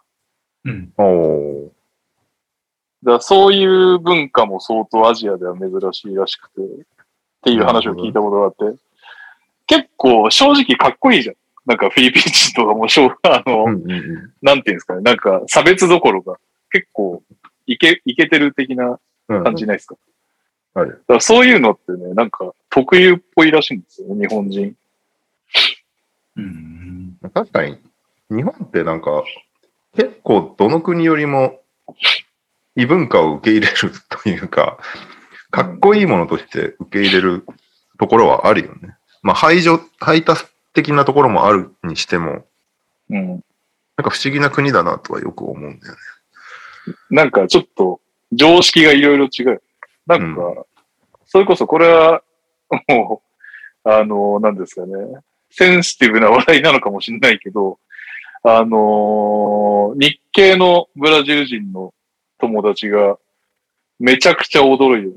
あの、ブラジル人が日系のブラジル人で働ける年になってからか出稼ぎに日本に来る人ってまあめちゃくちゃいるんだけど、それが、え、こんなに黒人モテるの？って思ったっつってたね日本に来て。うん。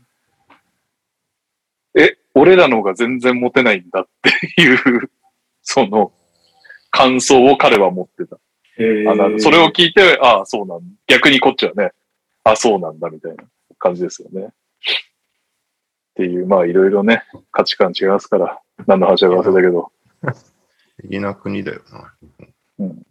ロケバス運転手のギャルリギャル好き率はすごいもんね。何言ってんのあのね、ロケバスの運転手さんのね、ギャル好き率がやばいんだよね。何なんですか、その情ほんと。なんかね、あの、一回、マツマツコさんの番組でね、報。はい。あのー終わっちゃったあの、夜の巷を徘徊するっていうやつがあって、うん。あのただ、ただただマツコ・デラックスが夜の街を歩いていろんなものを見つけるっていう番組だったんだけど、うん。そこにあの、出てくるロケバスさんがいて、あの、運転手さんが、その人があの、雑誌のさ、ギャル雑誌のエッグの大ファンで、うんそのエッグの、あの、ギャルを紹介するっていう回があって、うん。なんかもう、すごい熱く語ってたの、そのギャルについて。で、なんか、まあ、そう黒ギャル、白ギャルいろいろいるんだけど、はいはい。で、まあ、俺個人的にその、まあ、ロケバスの運転手さん何人も知ってるので、あのーまあ、そういう人たちと話するときに思うのはもう、みんなギャル好きなんだよね。なんか。どうしてこの人たちはこんなにギャル、特に黒ギャル？あの、まあ、ヤマンバとかには行かないんだけど、あのいや、まあまあ、まだいいのかな？まあいいや。もう多分いないと思うけど、なんかその、本当にね、ちょっとギャルが大好きな人たちが多いなっていうのを思い出しましたね。すいません、なんか、何の話をしてるのか全然わかんなっちゃったけど。その、その統計の母数いくつなの10いかないぐらいだと思うけど。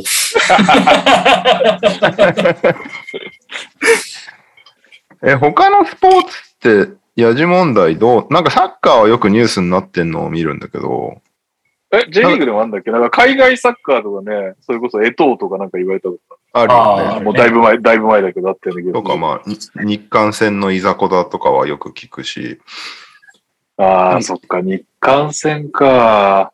なんか野球とかさ、すげえヤジ飛ばしてるイメージあるじゃん。あのああ、野球あ辺がるよね。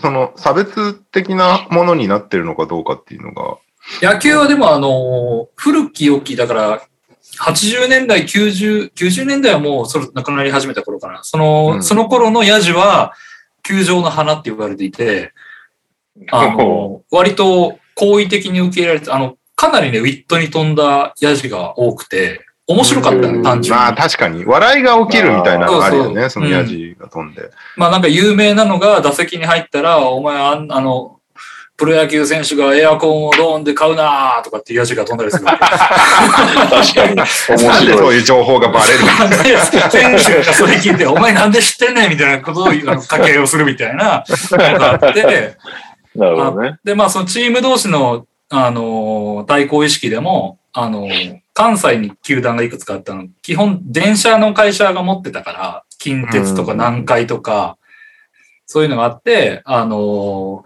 南南海電車、ボロ電車、近鉄、ん？阪急電車は2階建てだったかな？なんかそういうような、あの、まあ、阪急が一番陰線がお金持ちで、南海がどっちかっていうと結構庶民派みたいなのが多かったから、なんかそういう感じで、その、お互いのチームの両方パリーグだったし、その、ライバル関係を煽ったりみたいなのとか、まあそういう、なんか、ヤジが、あの、ヤジそのものが面白くて、割と受け入れられてたっていうのがあったんで、そこまああんまり差別的なものはなか差ったっていう。別に発展するみたいなのは。うん。あっちは？相撲界は？相撲はヤジというより、最近一番話題になったのは、あの、モンゴル人力士に対する、あの、まあ、なんていうのかな、風のつ、あの、むなんで、あの、風当たりの強さというか、あの、白鵬が負けた時に、白、あの、万歳三唱が起きたりってことがあったのよ。へえ。で、あそこから白鵬がちょっとおかしくなってったんだけど、うんあの、稀勢の里だか誰かが勝ったのかなで、そうだね。うん。あ、練習止めた時ってことだよね。だったかなあのね、大阪場所だった気がするんだけど、それで、ま、は、あの、白鵬が負けた後に、万歳三唱が起きて、会場で。で、どそれで白鵬が、あの、ものすごいショックを受けて、あれはないっていう。うん。それで、なんかはそれはちょっとさすがに問題になって、やめようみたいなことになったんだけど、まあその後も結構似たようなことが起きて、なんかそのモンゴル人力士に対する、その、目に見えない迫害みたいなのは、割と話題にはなった。うんう。ーん。やっぱあるんだね。そう。だからそういう。そう考えるとあれだよね。モンゴル人もさ、韓国人も、まあ日系ブラジル人もそうかもしれんけど、どちらかっていうとあれだよね。なんか、近い同族言語って言葉は違うのかもしれないけど、違うね。違うかもしれないけど、なんか、あの、黒人とかフィリピン人とかよりもっと、なんか見た目的に近い人たちと、あれですね、バト、バトってるというか、そういう問題があるんですね、日本人は。傾向としては。まあ、あと、まあ、相撲の場合、なんか結局その日本人びいきになっちゃうっていうところもあるのかもしれないけどね。まあ、ずっと弱かったからね、日本人は。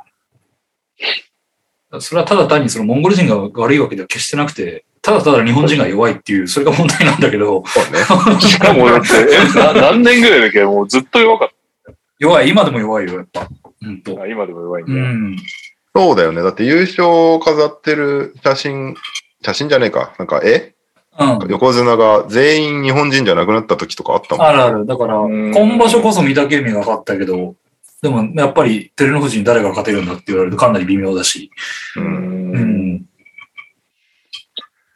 なるほどね。だから、バスケがそっちの方向に行かないといいなっていうのは、ちょっと、一個危惧してるところではあります。なるほどね。はい。何の話だ？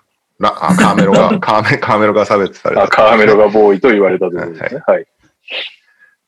はい。えー、日本ニュース、あんまないんですけど、新潟が B リーグ新記録だった26連敗中だったんですけども、えー茨城ロボッツに2連勝しまして、無事記録を止めましたということで、今、うん B リーグ記録は26連敗でございますっていう。ロケッツは18です。まだまだだね。はい。すいません。ちょっと出直してきます。電話してきてくださはい。い。以上で僕が持っているニュース。あれ、18だったっけ？どんくらいだなかったっけ？もっと負けた気がするな。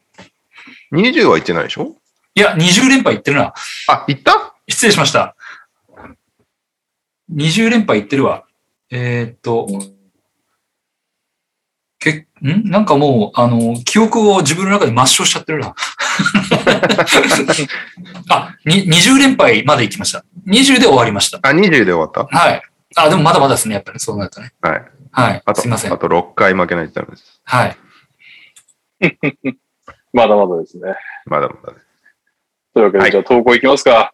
お願いします。えー、こんにちは、こんばんは、えりごです。それでは行きますか。今週の秋田、万博も空になりゆくコロナ禍は、一時陰性、その後陽性、以上となります。ということで、えー、ノーザンハピネッツ、6名、新型コロナウイルス感染症陽性ということで、お大事になさってください。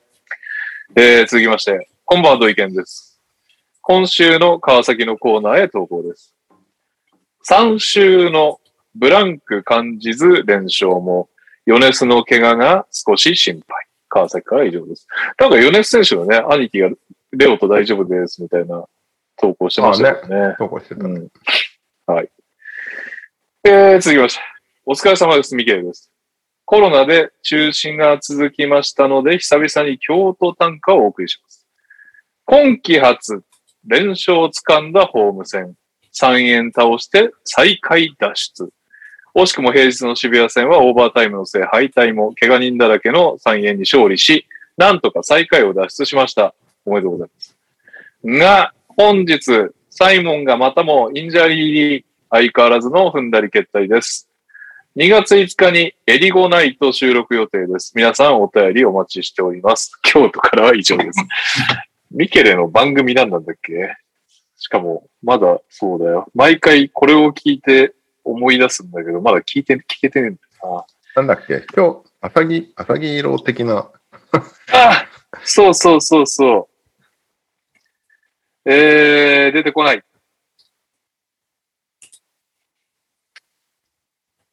うん。えー、ちょっと待ってくださいね。ありました。朝木色の熊です。ポッドキャスト、朝木の、朝木色の熊。最新回は、祝モラントオールスターということで、僕よりよっぽど真面目にグリズリーズを応援してくれている ミゲル君の、京都とグリズリーズってことね。そういうことですね。はい。ごめん、俺一個ニュース忘れてたんで、あの、ダバーツさん行く前にもう一回戻してください。いや今、い今行きましょうよ。あ、今行く？はい。あ別に、そんなにうちらがやるべきことでもないんだけど、B リーグバレンタイン企画の投票が始まりました。やるべきことじゃないね。どうでもいいを極めてるな。去年はカイ君が1位、2位が岡田選手、3位が、これはマッスーかなうん。はい。えーっと、今日から、今日の昼から、えーあ、短っ投票期間。えっと、2月3日の木曜日まで、ええええ短い。B スマコレ、各アプリまたは各種 SNS で推し選手に投票して応援しようということでね。えー、1日1票ずつ。そして結果発表はもちろんバレンタインの月曜日15時に発表されるそうなんですけども、今年からね B3 クラブまでエントリー拡大したそうで。そういやいで、やいや、ちょっと待って、50大倉聡太準備中どうなんだよ。俺こ、これだけを。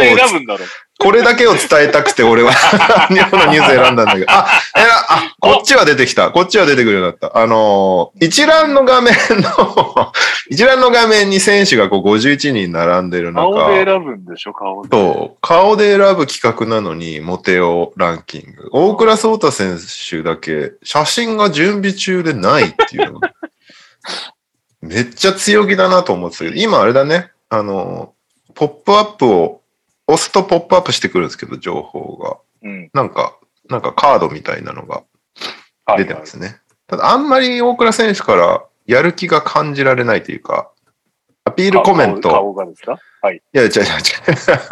プロフィールがね。アピールコメント、たくさんの投票をお待ちしてます。え、ニックネーム、ソータ。マイブームなし。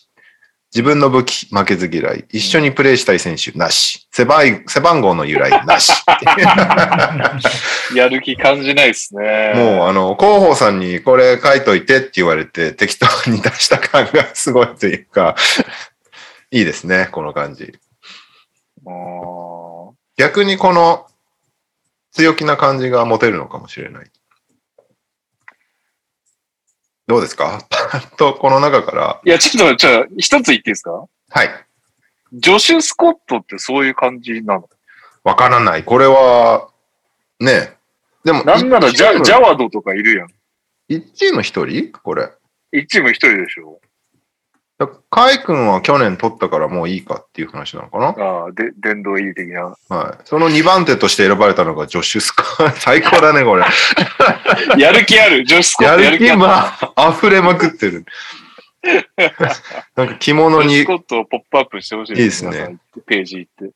腰に刀を刺して、うん仲間にいつも自分がナンバーワンのモテオだと言ってきたので、ついに証明する日が来ました。めっちゃやる気溢れてるんじゃん。最高じゃん。最高だった。なるほど。ニックネームジョーっていうんだね。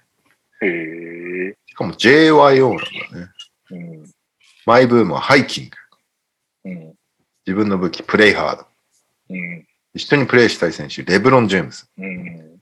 背番号の由来はないんだね。なるほどね。意外とみんなないんだな。それこそアジア枠の選手がちょこちょこ見られますね。ドワイト・ラモス選手とか。いや、これはイケメンだよ。イケメンだもんね。写真も、写真もすごい。フあァンの皆さんにナンバーワンを決めてもらいましょうって、これ、あ 俺がナンバーワンだぜ的なことなんだと思うんだよね。多分これは、なるあの、ほロストイントランスレーションだと思うんだけど、これは。ーはいはい。なるほどね。あ、でも背番号24番、コービーに影響を受けてたんだね。うん。うーん。アニメ好きアピールは、これいいですね。日本人に対してね。なるほど。ラモスはイケメンだな他にパッと見気になる選手、大丈夫ですか？大丈夫だと思うけど。まあねまあなんかちょいちょいだから、あ、イケメン枠なんだっていう人はまあいますよ。いますけど、いちいち上げてったらキリがないというか。逆にね、だからさ、アルチバの大塚さんとかまあね、かっこいいなっていう、パッと見でかっこいいなっていう方がやっぱり逆に私服。さすがですね。いいですね。うんバレンタイン感が出てますね。うん。確かに。はい一緒にプレイしたい人が泣かせに来てますね。ここ、これなんで句読点になったのかちょっとわかんないけど。レオ、ライオン。レオ、レオライオ。中黒じゃなくて点になってる。怪我を治してまた一緒にプレイしたいいいいい話ですよね、これね。うん、いい話だ。これ、エクセレンスは石田を出すべきだったんじゃないの？そんなことないい。やいや、選手だっつう。いやいや、ダニーもかっこいいよ、ほら。本当だ、かっこいい。うん、確かにでも、D3 選手はさ、結構これで知ってもらえるよね。あ、そうね。そうね、確かに確かに。いいよね、それはね。そうそう。大方の選手はね、知らないわけだからね。うん、そうですね。めちゃくちゃ、でも本当、今の話で思いますけど、石田ってめちゃくちゃイケメンなんですね、やっぱりね。ここに混じってたら、混じってても全然ね。票を集めまくるでしょ、石田選手。選手じゃねえや、もう。石田さ。うんんまあ、なんて言ったってアバクロにいたんだからね。アバクロあでのー上半身裸のやつ？裸でやってたよ。あの、石田さん、石田さんね、多分ね、ブザービートとアバクロは、あんまり語りたくない過去だあ、そうだ。ごめんごめん。おそらく石田さんの中で、ブザービートよりアバクロのが言われたくないと思う。多大丈夫かな？ちょっとこれ、それ今度深掘りしたいね。来てくれないかな？その、そこだけを語りに。一応ね、い今はもう聞いてないかもしれないけど、昔はリスナーだって言ってくれてましたからね。うん確かに、出てるしね、なんならね。ね確かに。そうですよ。はい。なるほど。ありがとうございます。投稿をちょっとはいぶった切りましたけど。いえいえ。では、あと2通かな、今日は。えー、オリミラです。スペイン4部情報を探し、インスタ、ツイッターをフォローまでしたのですが、トップチームの3部情報は出てくるのですが、4部情報は全く出てきません。スペイン4部情報はあったら送りますね。すいません。そこで、クイズを勝手に作っていいと言っていたので、勝手に送りつけます。このね、1対1ですよ。右利きバーサスレオというね、怠慢を張ってください。えー、学生バスケを追ってるので、勝手に学生バスケクイズ。クイズです。NCWA トーナメントにおいて、複数回優勝しているチームが15チームあります。その中で、連覇したことがあるチームを下記選択肢から全て当ててください。1、UCLA。2、ノースカロライナ。3、デューク。4、インディアナ。5、コネチカット。6、カンザス。というわけで、アテクシはビール取りに行ってくるんで、皆さん、いろいろなんで喋りながらミュートにすんだよ、あいつ。喋り終わってからミュートにしよう。なんだっけ、選択肢。いや UCLA、デューク、コネチカット、クコネチカット？ノースカロライナカンザスなんかそんな辺じゃなかったっけ？なんだうん、UCL は絶対ある。うん。ノースカロライナはね、連覇はないはず。デュークは、デュークはある。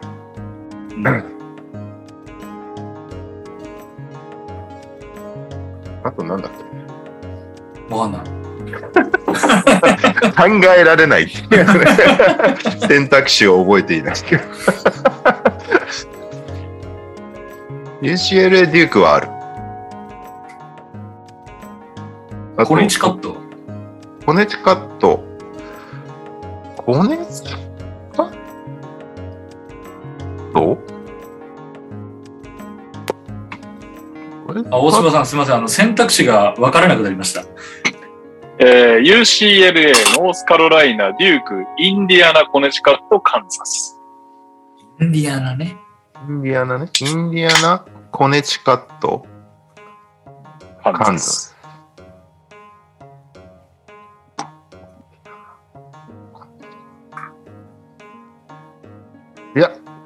UCLA デュークぐらいじゃないかな。その中だと。ファイナルアンサーですか？他に連覇してるチームはいるけど、選択肢には入ってない。はい。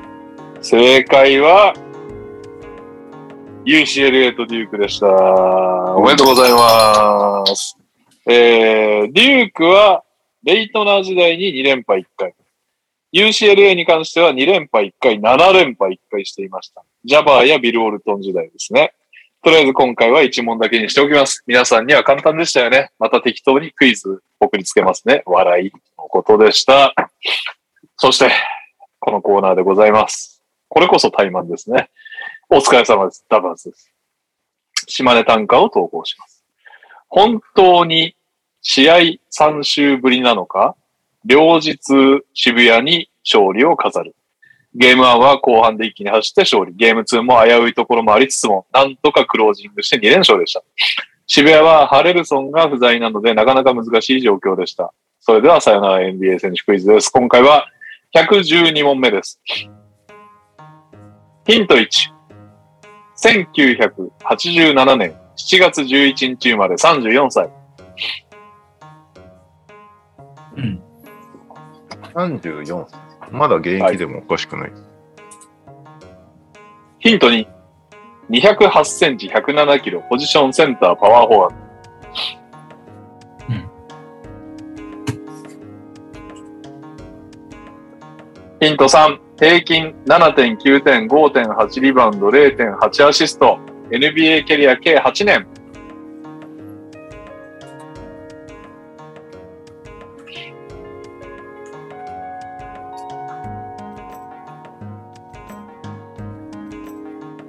ヒント4。かつて在籍したチームのヘッドコーチだったダントーニが、オールスター選手のようだと太鼓判を押す。何これということは、オールスターに選ばれてないってことですね。選ばれてないですね、多分。選ばれてないと思いますね。いつ言った？の一試合だけ良かったとかそういう話？あーそうですね。どの時に言ったかにもよるけど、うん。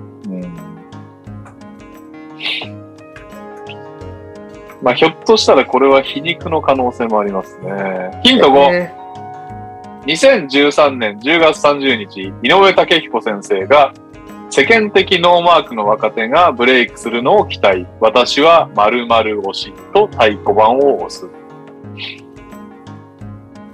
レイカーズプレイしてると。そういうことなんですよ。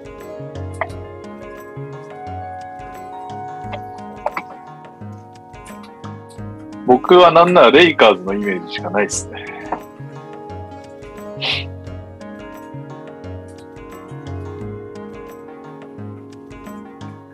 ヒント6。2015年、急いでいたからという理由で、190キロの速度で運転。無事、危険運転で警察に逮捕される。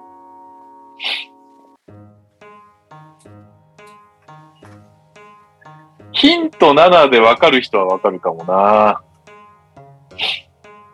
ここまででいいですか？トライしなくて。うん。ヒント7。トレバー・ブッカーのいとこ。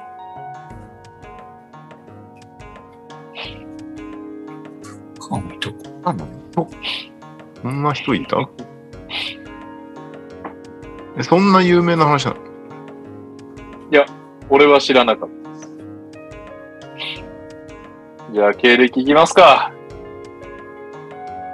ニューヨーク、ヒューストン、LA、レイカーズ、インディアナ、ミネソタ、メスキートデザートドッグ、かっこ北米プレミアバスケットボールリーグ、最後はバンクーバーナイツ、かっこカナダ。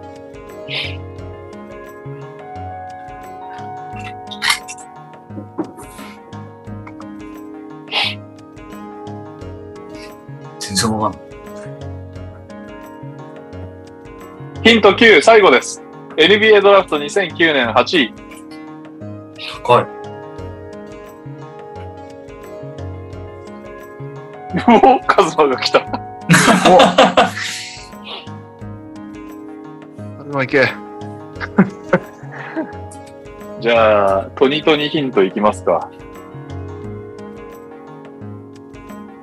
あのですね、こう、ドドレッドなんかこう、もじゃもじゃもじゃっていう長い髪の毛の人ですね。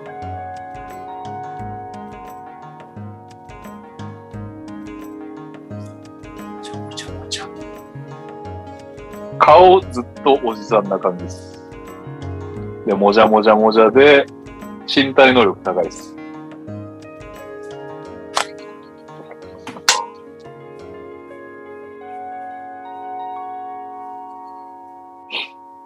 カズマさん、聞こえますか？はい、すいません。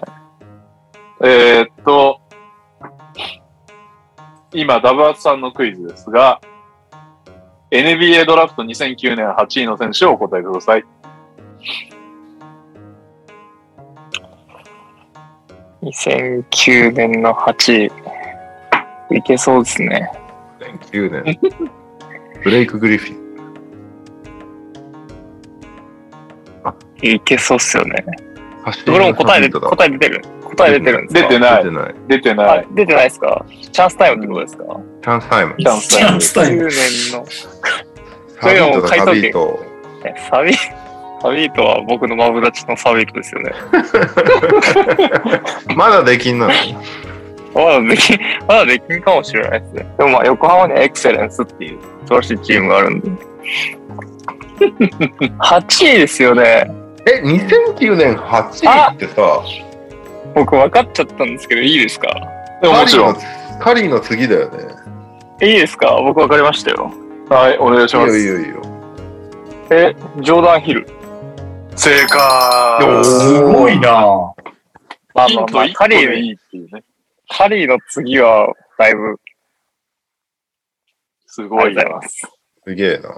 正解はジョーダン・ヒルでした。フィジカルの強いインサイド選手って印象でした。2018年以降のキャリアが確認できませんが、ビッグ3には参戦していました。現在現役なのかは不明です。で、ここからニャオクイズですけど、ニャオクイズっていうか、ニャオさんに抜き打ちクイズですがいないので割愛します。PS、ポッドキャスト、エリックならゴードンでないとは今週金曜収録です。みんな、ちゃんていうかさ、エリゴー以外がこうアピールしてくるエリックならゴードンでないと。エリゴから一切その情報が出てこない。えーどうあがいても Wi-Fi の調子が悪く、声が途切れ気味のダブ圧でしたが、実家1階から LAN ケーブルを張り巡らせ、優先接続したので怖いものはありません。ぜひお便りお待ちしてます。で、お便りを送るには前回を聞かないと内容がわかんないから。まずそれやな。僕、ちらっとだけ聞いたことあるんですけど、おう、本当。確かにダエリゴワダワさん、ダワさん電波悪いイメージはありますそうなんだ。あの、どんな内容なのよ、その、エリゴーでないとは。え、エリゴーでナイトですか？うん。エリゴー、どんな内容？うん。あ何を質問じゃねえ質問じゃねえや。お便り全員。僕、お便りのところはちょっと聞けてなくて申し訳ないんですけど、でもなんか進行は NTR 感はあった気がしますね。NTR 感？番組の、番組の進み方みたいなところ。あピックアップコーナーがあってみたいな。あるはず。あ、そうです、そうです。そうですへえ。え、な、何についてあるんですか ?B リーグ ?NBA? 僕が聞いたのは NBA の話はしてなかった気がしますね。割と冒頭しか聞けてないんで、あれですけど。あ、NBA の話してたら、ダバさんすいません。あ、なるほど。皆さん NTR も、あれですよ。5つ星とレビュー書いてくださいね。はいそれを、それはそれを読み上げるみたいなのする？あ どういうこと？最近、お、意外と直近であるな。21年12月28日に、5つ星のワンスアニックさん、5人のバランスがいいっていう。皆さん、それぞれの個性がぶつかり合うことなく、ちょうど良い調和が取れている。ずっと聞いていられる番組って、素晴らしい。ありがたい。おーいい優勝、優勝した、優勝しそうなスタメンですね。10月、10月8日、なぎ加藤さん。えーうん最近永遠に聞いてます。笑い。しかし四つ星って。おいそこはいつどういうこっちゃでいいじゃないか。どういうこっちゃ。あ、3月19日の竹と1613はちょっと辛辣なコメント。でも四つ星だな。はい。大柴さんについて。うん そんなこと書かれるんですね。YouTube のチャンネルの方でもそうなんですが、大柴さんの話が聞きづらいです。うん。皮肉屋で車に構えた物言いが多く、かつ声が平板で、一つのトピックに対しての言及度合いがしつこすぎることが、えーひ頻繁にあると感じますっていう。そういう時は聞いてるのが苦痛です。俺はこれが結構好きなんだけどね。いや、そうですよね。えこれが面白いんだけど、四つ星です。ー、えー、N、で、YouTube も聞いてくれてんの？この方 YouTube も聞いてくれてる。そして、ままだ続きがあります素晴らしいじゃないですか。あんの？はい。うん、NBA を掘り下げてくれること、メンバーの方々のフレンドリーな空気感、深夜ラジオのようなノリなどいつも楽しませてもらってます。ですが、上で書いたようなことがどうしても気になってしまいますっていうことなので、まあまあ俺、俺の分1個引いてんの、星。あ5人だからね。5 5人だから。そういうことか。星4つに意味あったか。星6つと同じで。いや、でやめてもほしいわ。それがいいんだと思うんだけどな、俺、柴ちゃんは。まあまあでも喋りが上手くならないそれも聞いてくれてるってことはね。確かにそう。まあ好きなんですよ。いっぱい聞いてくれてるからこそ出る、あの、意見ですからね。ということで、皆さんね、この、YouTube も見てるって異常すぎるだろ。どんな性癖だ俺が嫌なんですよ。だっていや、あれ、だから、アンチ巨人みたいなもんなんじゃないの？本当。なるほどね。うん。あの、巨人の文句ばっかり言うけど、巨人戦誰より、誰よりも見てるみたいな、そういう感じでしょ。なんか、なるほど。立派なファンですよ。私も偉く、偉くなりましたね。はい。で、なんかね、レビュー自体は少ないんだけど、評価は189件あって、4.6なんですよ、5段階中。おー、素晴らしい。すごいですね。あそうありがたい。そう。だサイレントレビューが多いんですよ。ああ、なるほど、なるほど。うんみんな、レビュー書いて？読むから。いやー、なんか、今の聞いたらレビュー書いてって言いたくなくなってきましたね。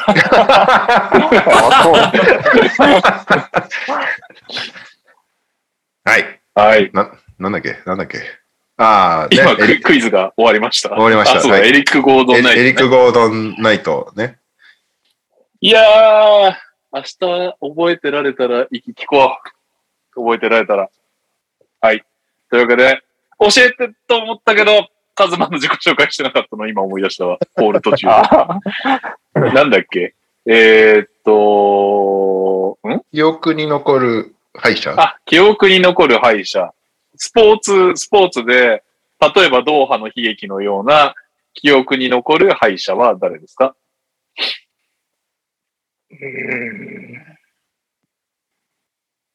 難しいですね。別に僕他のチームはあんま見ないんで、あれですけど。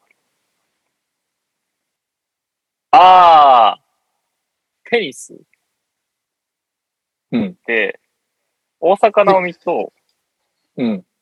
対戦したココっていう選手がいるんですよ。ああ若い女の子。はいはいはいはい。あれ、あれって言っちゃダメですね。あの選手は結構、あの、印象に残ってます。泣いてたんだよね。そうです、そうです。泣いてて、かつ、あの、大阪なおみがインタビューに呼んだんですよね。で、はいはい。まあ、あの、満員のこう観客から声援をもらってて、で、まあ、その別の大会で確か勝ってるんですよ。ここが。勝ち進んだんですよ。だから、まあ、その敗戦が、まあ、あっての、こう、ビッグになったというか、っていう部分で、あの、印象に残ってる敗者としては、ココ選手かなと思ってます。うん。はい。カズマです。よろしくお願いします。イエえ、そういえば、カズマさん、今週は世界一のチャンパーになるんですか？え、今週もなれないですよ。僕も早くなり なれないの？早く、早くなりたいんですよ、僕はもう。そんな、あのいつまでも引っ張る話じゃないと思ってるんですえけど。チャンパーをずっと引っ張ろうとしてるでしょ引っ張れば引っ張るほど。なんかやるからにはちょっとちゃんとやりたいなっていう気持ちで、すいません。なるほど。ちょっと、なんとか時間を取れるようにします。はい。じゃあ、順当に、はいなんですか？いやいや、なってなってって。あ、なってですはい。じゃあ早めに、早めに。はい。というわけで、じゃあ順当にこのコーナー行きましょう。教えてにゃお先生イェーイ。先生いないけど。じゃあ、えー先週の、先週の結果ですけど、どうしようか。お俺式でいい？俺が一番このコーナーに対してやる気ないけど。仕切っていただいて。じゃあ僕、いけますよ。えーっと、ランドル。おランドル。か勝ってんじゃん。えなんで言っちゃうんですか？あ、ごめん。興味ないからさ。なんと、えーこの前の週、まあ、昨日終わった週ですかね。は、9-6で、勝ちました。うわ、すごいじゃん。おー で、相手がまあ、かの有名なデマシェーンさんだったんですけど、うん。まあドンチッチがいるんですよね。はい。あで、まあ結構厄介なチームではありました。え、全員出てんじゃん。出てます、出てます。で、途中まで僕結構勝っなん なのマイルズ・ブリッジステクニカルさんって？結構勝ってたんですけど、なんか多分ちょこちょこ休み、選手の休みが出ちゃって、まあ96まで追いつかれちゃったっていう状況ですね。あーもっとなるほど。すごかったのね、本当は。そうです。12対いくつとか、11対いくつみたいな感じではあったんで、まあ、もうちょっと取れたらなっていう気はしてました。ただまあ、うん勝ったんで、OK って感じですね。うんで、まあ、選手で言うと、うん、まあ、ランドル選手はちょっと、相変わらずひどいですね。もう、僕、やっぱ、AT 低い選手ってあんま好きじゃないんですよ、どうしても。まあ、去年のチームとかも AT 絶対勝つみたいなチーム作りしてたんで。ただ、今週ランドル AT1 を切るっていう事態が起こってるのと、なんか、なんかひどいスタッツだったんですよね、どっか。まあ、9点とか、4点とか。本当だ。でも、リバウンド取ってくれるだけまだいいですけど、やっぱリッツ下げてターンオーバーして、みたいな試合が、4ターンオーバいや去年オール NBA ですよ。まあそうですね。そう思って僕はドラフトで2指名してるんで、あれなんです、けども。契約したてのランドルは危ないってことだね。なるほファンなので、たちちょランドルさんは相変わらずって感じですね。ど。うんただ確かこの週、誰が良かったのまあ、数字で言うとトレイヤングがすごかったのと、トバヤス・ハリスがコロナ明けちょっと不調だったんですけど、ようやく、あの、調子取り戻してきて、率が近いいよね。異常ですうね。調子取り戻してこなくていい時に取り戻しやがってね。ま あそうですね。今日ね、メンフィス戦30、まあこのこの週には関係ないけど、本当だ、はいペリカン戦も33点。19分のなんでま13あってすごいね。まあ、それちょっとできすぎな感じしますけど、ただまあ、トバヤス・ハリスってもともと多分5割いかないぐらいの率は持ってる選手なんで、そこが計算できるようになってきたのはありがたいかなと思ってます。まあ、あとは、シアカムがあって、一番うちのチームだとしてるんで、だから20、10とか、めっちゃ出るからね、シアカム。そうですね。めちゃめちゃ出てくれますし、まあ、ちゃんと数字も残してくれるんで、まあ、シアカムに助けられてる感はあります。うん。でも選手の入れ替えだと、クミンガがもう出なそうな感じしたんで、僕の大好きなヴィンセントを取りました。お、ゲイブ。この前、ああ、での、もそれなりに。に数字いいね。あ、そうですね。ラプターズ戦の試合かなんか見たんですけど、僕はアフロなの初めて知りました。あ、今アフロなんだ。今アフロでした。うん。もうこの写真しか僕、ヴィンセントの情報知らないんで、うん。その中でも一応撮ってます。なるほど。はい。まあちょっと、ようやく勝てたというか感じなんで、今週結構大事なんで頑張ろうと思います。うん。あ、それですね。本当だ。以上です。はい。僕、さっさとやっときますね。うん。エメット・ブラウンさんとやって、5対9はいで負けました。えっ、と、まあ、点取らないですね。うち、ブログドンと KD が休みなんで。299点しか取ってないです。少な。し、エメット・ブラウンさんが強い。647点取ってる。147。強。ギディーがいいでしょ、でよかったのか。で、ラビーンもいいし、で、途中で多分拾ったんですけど、ドスンムも今大当たり中だし、ねあオールスター・ウィギンズもいるし、本当だ。で、アーロン・ゴードンね、ピックアップゲーム見る限り、もうめちゃめちゃすごいことになってたから、確かに。で、ね、あタウンズもいるし、で、ビヨンボもね、今活躍してるしね、この、あんまり多分、この週は、この週はそんなにあれだけど、とか、サイモンズ、アンファニー・サイモンズとか、なんかね、確かに強いね。強いっすね、エメット・ブラウンさん。確かになんか乗ってる選手がちゃんと取ってるそうそう感じあります。そう。なんか今シーズンいい選手がちゃんと揃ってる感じがして、いいチーム作りをしてるなと感じました。僕はなんかもう、怪我した選手が切るに切れないから、もう確かに。グダグダもいいところみたいな感じで、誰も点を取らないっていう一週間でしたね。ひどいね、本当に。本当にひどいのよ。スリーポイントのアテンプト差が120あるってすごいね。しかも確率も負けるっていう。やばいよね。フィールドゴールのアテンプトも230差があるからね。もう全然点取りに行く気ないじゃん、俺のチームみたいな感じ。ただブロックだけ31対18で勝ってますからね。ちょっと一人だけ様子のおかしい人がいるからね。あ、そうそう。14ブロックしてますからすごいっすよねジャレン・ジャクソン・ジュニア。けえな。あんまおかしい。あんまおかしいって言っちゃいけないのか。狂ってる。狂ってる。両方、両方でもグレーなそうだろうただ、JJJ がテクニカルしたせいで、テクニカルを。なるほどね。あと、いつもなら取ってるスティールも取れなかったっていうのがね、この 負けながら、負けながらどれぐらいかすめ取れるかっていうのを毎週楽しんでるんですけど、今週は結構ね、取れなかったな。AT、AT ですね。AT も危うかったからね。ちょっとね、残念な感じを送っています、私は。はい。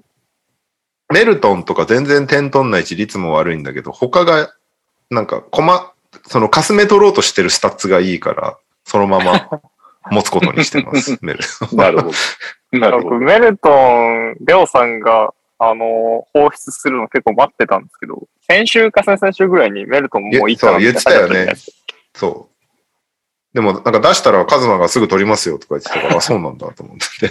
やめた、そうやめた。絶対取ろうと思って。そういうスタッツやっぱ大事ですもん。いやーでもそこだけで生きてますから、僕は。オフェンスリバウンドとブロックとスティールで頑張ってます。あと TO が少ないっていうね。なぜなら出ないからっていう。でも帰ってきたらまた上がりそうですよね。ブロック、ブログドンも KD もいろいろやってくれると思う。そう。でもブログドンまだまだですね、みたいな感じなんだよね。アップデート見ると。1対1はしてるけど、うん5対5はまだです、みたいな感じだから。いやー、帰ってきた頃にはもう県外だよ。はい。じゃあ、どっちですか？あーいない方やるか。いない人。あれ？どこだ？あ、いないい人がない人はうちとやってるんですよ直。接対決なのか。はい俺から言った方がいいのかな？じゃあ先に、この 名前対決がそもそも面白いやつ。はい。あの私、あの、スイートシークからヒップホップ路線や低迷期、過去25歳っていうチーム名だったんですけど、はい。えーはいアムロの話をスキップしてますさんと、えー 戦いました。うんで、えー、6-7で負けました。本当だ、負けてる。はいはい。はい。あのですね、結構もう多分今シーズン1位なんじゃないかという、もう暫定1位は確実なんですけど、超低調集で、うん。誰も入らない、出ない、なんかもうそういうのがいろいろ重なりました。なんか一応ちょろっとずつ出てるんだけど、全然ダメで、出てもシュルーダーとかひどいもんで。ボロボロみたいな感じ。で、ジェイレン・グリーンもさっぱりダメみたいな感じで、はい。あシュルーダー今こんな感じな悪いんだ。そう、シュルーダーがね、ほんとね、やばいんですよ、最近。もうちょっとそろそろ切ろうかなって思ってるぐらいなんだけど、切れないのがさ、あの、突然コロナでスタメン休んだりするじゃない。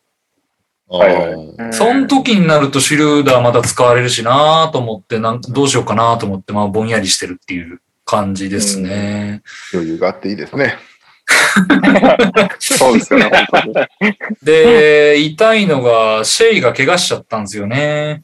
ああ、足首ね、やっちゃったうね。ん。だからちょっとしばらくシェイも出ねえなっていうのがあったり、あとなんかね、あの、バランチュナスが休んだりとか、あと、ヘイワードがコロナにかかりましたとか、いうのがボロボロ出てきてて、ちょっとここに来て苦しい戦いになっております。なるほど。はい。まあ、ヤニスがなんとか一人で頑張ってくれてるから、とりあえずここまで持ってこれたかなっていう感じでしたね。何と相変わらず。うん。あとね、最終日にコンリー大爆発っていうのがあって、おお。うこん。あるんだ。ああ、でも最近ね、ミッチェルとか出てないからね。そうそう、あの、イングルスが怪我した試合だったかな、確かこれ。あうあん。なるほど。で、なんか、すごい活躍してくれて、あの、僅差スタッツ取れたの基本最終日のコンリーのおかげっていう感じでした。アシストとかも、うん。あと、本当だ、めっちゃ僅差だ。そう、スリーも、あの、パーセンテージもなんか最後、コンリーが稼いでくれて取れてとか、うー。うんん。というのがあったりしまして。あ、まああとね全体的に僅差なんだね。そう、なんか、で、まあ、向こうも向こうでね、全然人いないんですよ。ザイオンとか抱えてたり、本当だ。ドレイモンドがいたりとか。で、あと、レブロンが途中から休んだりとかね。これはラッキーでしたうね。ん。確かに。うん。あ、でもジム今すごいからね。そうで、ちょうどね、あの、50何分の試合にぶつかっちゃったんで、はいはいはいはい。これが痛かったですね30。まあまあ、そればっかりでもちょっと運だからしょうがないんだけど、うんという感じですかね。で、選手の入れ替えとしては、あの、バークスがちょっとひどい感じになってたんで、切りました。うんそれで、はい、代わりに、あの、ボグダンを入れました。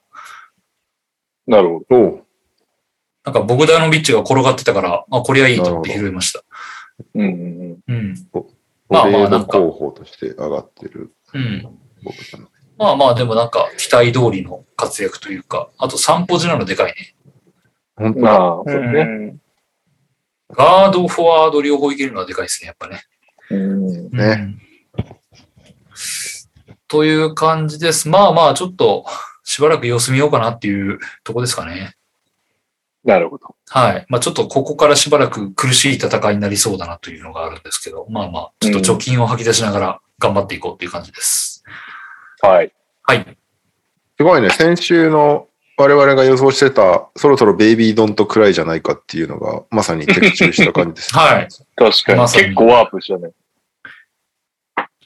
今のごチーム名が、ベイビードンとくらいで再ブレイク、過去30歳だ。はい。うん。まあ、ここからまた長いですからね。あと何週これペース合ってる？大丈あ夫？もう、ペース配分合ってる？一周しま、一周しましたよね。一周した。した。しましたよね。したよね。俺次ズボンさんとはまたやるんだって思った記憶があるから。うん。もう限られてるよね。あと何週か。そうね。はいどういう計算で進んでいくんですか？ファイナルに行くあれです。あ、そっ進めていくんですか？かファイナルに行く場合と、うん。ファイナルに行かないと引退できない。配分が変わるのか。そう、変わあるんだまあ、そ、そこもちゃんと考えてますんで、お楽しみにっていうことですね。確かに。ええあ小木さの、んの場合、引退後の情報とかも持ってる可能性がある。ええあと、俺のシグニチャームーブのあの1位、ぶっちぎり1位で通過した結果、プレイオフで明らか負けるっていうパターンもあるので、まあその時用のも含めて、なるほど。はい。そっか。プレイオフで負けるな、これって思ったら、急いでチーム名を変えていかないと引退できない。身身代わりになるかもしれない。毎日最終チーム名が、う、う余曲折あって引退ってなってる。そんななんか、打ち切り漫画みたいな感じね、で。打ち切り漫画みたいな。いいですね。えー、ファミリー対決ですね。はい。おお。にゃお先生対大柴編集長。どうぞ。はい。えー、っとですね、にゃお先生は、ブッカーがエグかったですね。133点。本当だ。すげえ。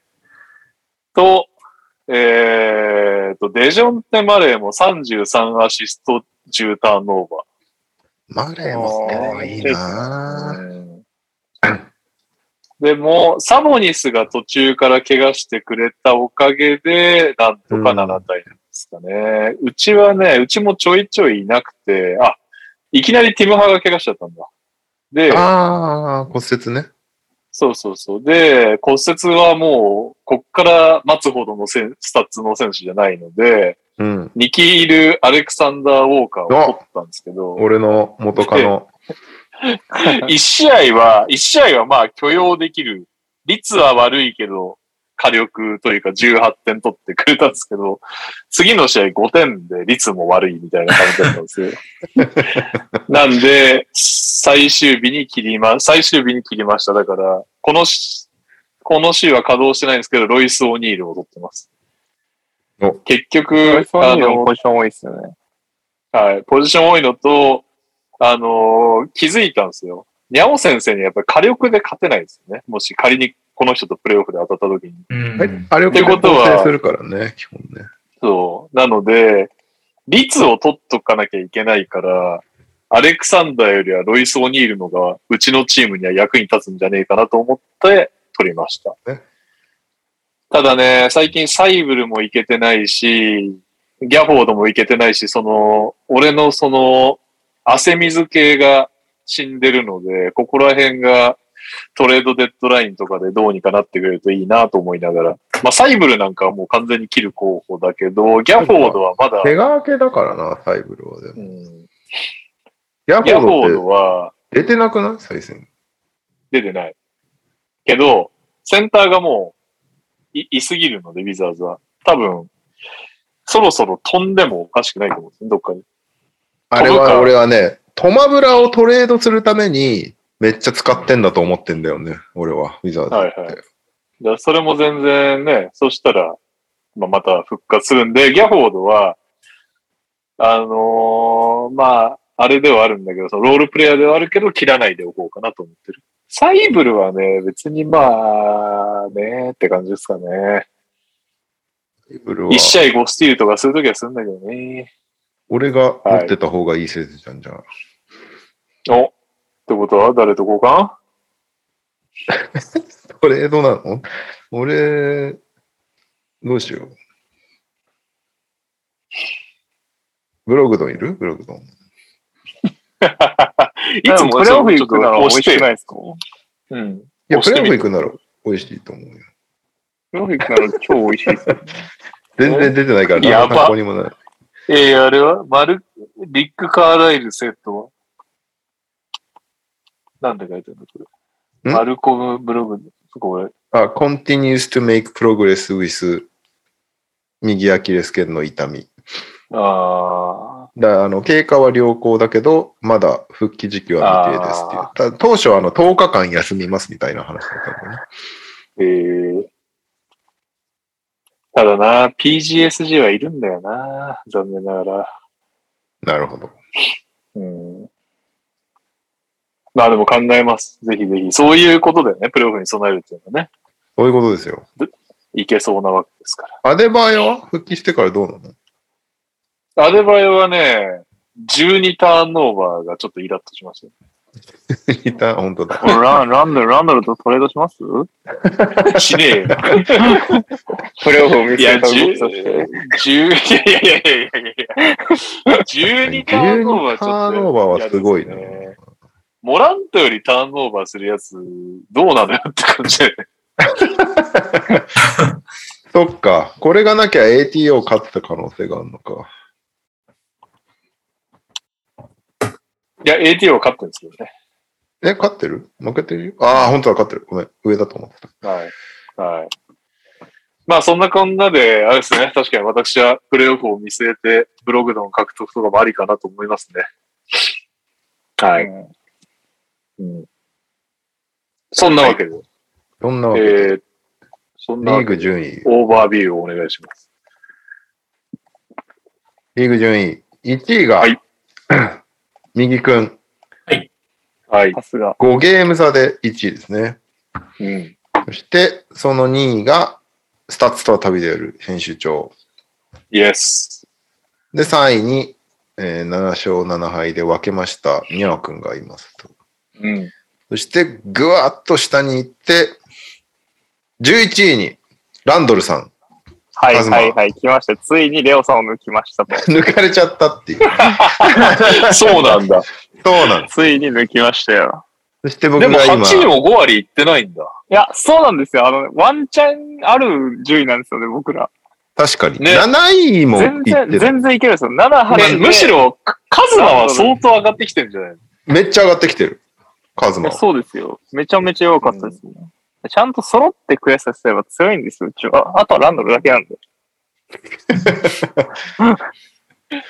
なるほどね。そう僕はカズマに0.5ゲーム差つけて12位にいます。俺とカズマは先週からチーム名変えてないところにこのやる気のなさが感じるよ、そうですね。みんな相手に合わせてね、チーム名変えるところがあるんですけど、もでもこのままいけば僕らが7、8でこうフィニッシュありえますからね。う、なるほどね。7、一緒に上がってい8ければ。今、どっちも5割切ってるからね。で、あのージャイアントキリングで僕らが2回戦こうと行ったら熱いですよ。確かに。1、そっか2の2人をこう倒して。そっか。ファーストラウンドからファミそういうことねリー対決そうですよ対戦があるんうん、確かに確かに。それは熱いね。うん。いいですね。まあ、俺は去年夢見て、しくじりましたけど。いや、これは頑張って7、8入って、はい。早めに頑張るしかないですね。安室さんの芸能生活を終わらせましょ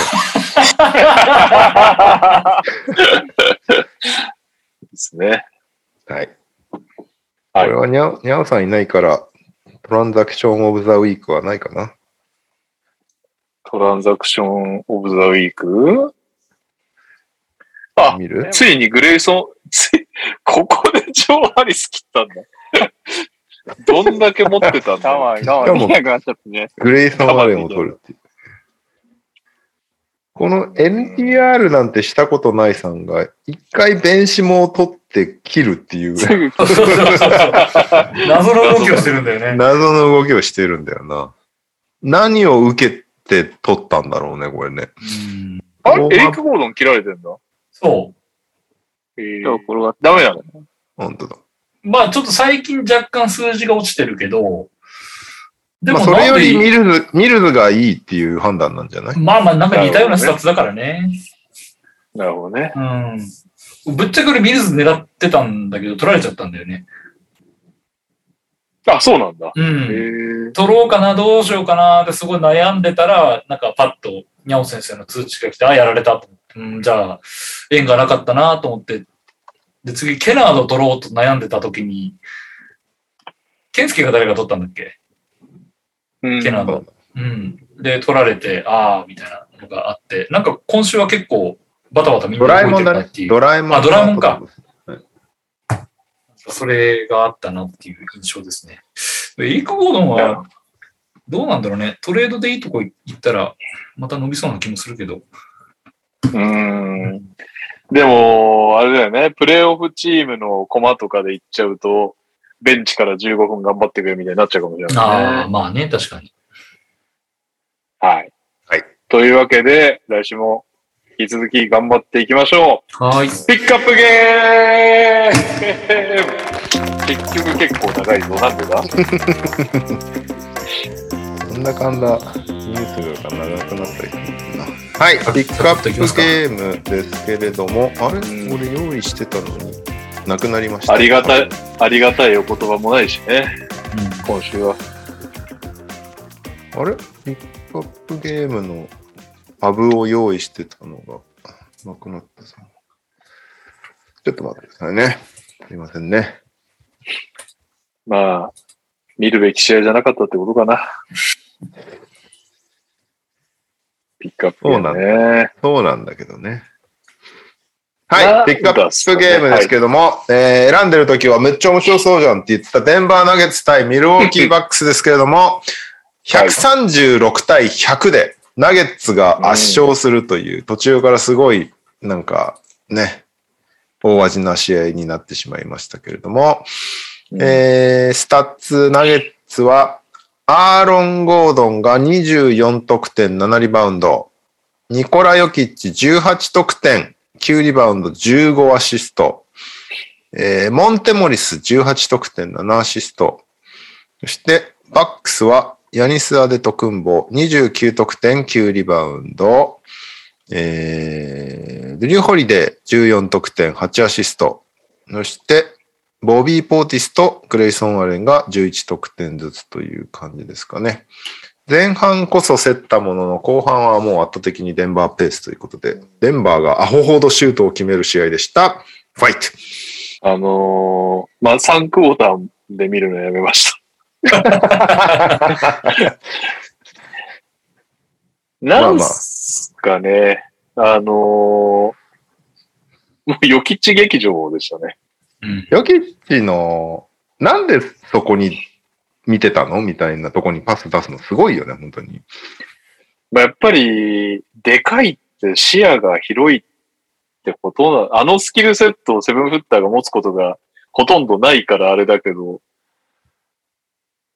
もう見えるってことだよね、あそこまででかけりゃ。やっぱ谷よりでかいから。それがすごいよね。でも、こう、パッと見さ、見てると、動い、動きはなんか90年年代のでかすぎるセンターみたいな動き方じゃん。なんかあの、ひょっこひょっこひょっこひょっこ動いてる感じが。うん。それが、あの、急にボール持ったら、ね、鷹の目を持ってるみたいな感じが、なんか、うんチートキャラになってきてるよね、ヨキッチ、本当に。すごいよね。アーロン・ゴードンのシュートって何本ヨキッチのアシストなのみたいな感じだったもんな、3Qまで。アーロン・ゴードン、スタッツ見ると8分の4なんだけど、なんかもっと決めてるイメージがあるというか、アーロン・ゴードンなんか、ほんといいとこで毎回もらっては、3も、あの、バシバシ決めるわ、ダンカースポットでもらってダンク決めまくるみたいな。ゴードンとヨキッチの相性めっちゃいいんだなっていうのが思ったな、この試合は。ねえまあ、ゴードンがあの役割を受け入れてくれてるっていうのもでかいよね。そうね。もうそれこそ、それこそ3番手的な感じだもんね。確かに。本来ならね、ここにマレーがいるわけだからね。いや、しかもだって、バートンとかとヨキッチで作って、ゴードンにあげるみたいな感じのプレーが多かったですね。うん。だからゴードンがめちゃめちゃ、その、合わせ専門にみたいになってるところで輝きまくってるから、そうか。言うなれば彼もウィギンズみたいな感じになるってことか。立ち位置としては。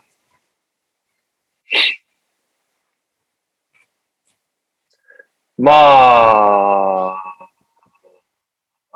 あ、でも、ロペスがいないってのもでかいんでしょうけど、誰も止められなかったよね。なんかバまあ、ブルッック、ク・ロペスがいれば、まだそのね、ガタイとしてはまだなんかこう、ヨキッチを削れるというか、押し出せる可能性はあったけども、ポーティスがつこうが、誰がつこうが、で、最、だなんか3クォーターでもう、ヤニスがついてダメだった時点でもうなんか勝負あった感じだったよね。うん本来であれば、ヤニスとかが、ヤニス・ヨキッチのマッチアップになった時に、まあ多少、ヨキッチにやられてもヤニスがヨキッチから点取れるってなれば、まあ話は変わってくるんだろうけど、やっぱりこれだけあのミドル入んなくなっちゃうとヤニスも辛いですね。あの優勝したプレイオフはめちゃくちゃミドルも入ってなかったね。そうだね。それでエイトも止められなくなっちゃったけど、結局でかい、今の状態だとでかいやつがドロップしたら、ヤニスきついねってなっちゃうんだよね。そう、バックは、まあなんか優勝疲れも多少感じられるんだけど、今シーズン見てて、うん。全体的になんかこう、疲れてんなみんなみたいなところはちょっとあるのと、ブルック・ロペス、めちゃめちゃ重要なんだなっていうのを最近見てて思うというか、この試合もそうだけど、やっぱいるいないで全然チームとして違うというか、持ち札が一個減っちゃう感がすごいですよね。そうし、や、なんかやらないといけないこともだいぶ変わってくるから。だから今年、この試合もちょいちょいやってたけど、なんかブリッツしまくるんだよね、バックスって。うん。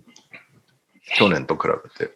でもそれが、この試合に関しては言うと、全然やっぱうまくいってないから、バックスが、なんかふわふわしてんなって感じは相変わらず感じちゃうんだよな、この試合見てても。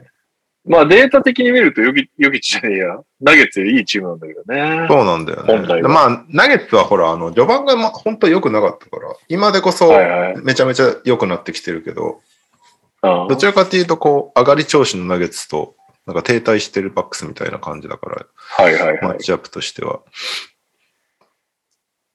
ナゲッツがね、その、ヨキッチいない時間帯どうするんだ問題みたいなのがあったけど、この試合はそれあんまり感じなかったもんね。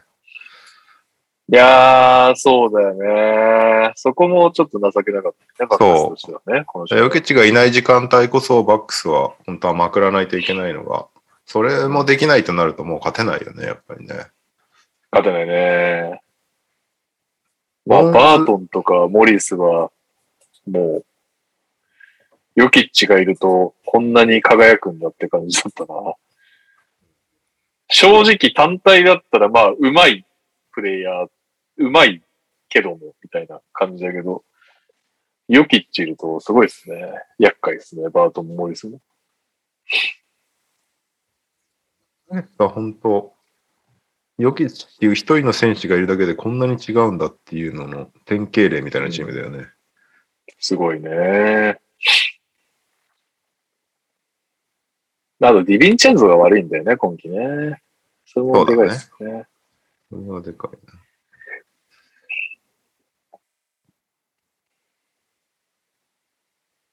そうね。バックスは、なんかあったかな。なんか速攻でヤニスが、うん。スリーポイントライン手前でギャザーして、うん。ダンクだかなんか、なんかレイアップだかなんかしに行った時に笑った。速攻、速攻で、スリーポイントラインでもうボール持った。で、そっから、ステップ踏んで、あの、ゴール下に得点した時に、こいつは人間じゃないって思った。そういうのがね、どんどん出れば、まあいいんでしょうけそうこの試合はあんまりそういうのがなかったね。どね。まあ、ナゲッツが当たりすぎだったっていうのもあるけどね、この試合は。うん。うん。フィールドゴール60%だからね。スリーも43本打って53.5%っていう、当たりまくってたもんな。ゴードンも当たってたし、ボーンズハイランドがいいよね。うん。こう与えられた時間でしっかり活躍してる感じが。やっぱり NBA とかって、あれだよね、本当この、オフェンスがうまくいってるのが、まあちゃんと見たわけじゃないけども、その、打ってるポジションでわかるというか、やっぱりゴードンとか、ジェフ・グリーンも外しまくってたけど、コーナーめっちゃ打ってたし、結局、コーナーで打ててる、リムで打ててる、ヨキッチで打ててるみたいななんか、感じだったけど、バックスはやっぱりなんだかんだ変なミドルレンジが、デンバーと比べるとこの試合は多くなっちゃってる感じがしたかな。わかりやすいですよね。もっと本来であれば、バックスも、バックスも3上手いチームだから本来は。本当はあんなミドルで終わるはずではない話なんだけどっていうことですね。カズマさん。はい。右さんが締めるから、その前にちょっと発言お願いしま。わかりますした。あの、先ほど画面僕カメラがオフになっていたかと思うんですけれども。はい。急いでハイライトを見てまいりました。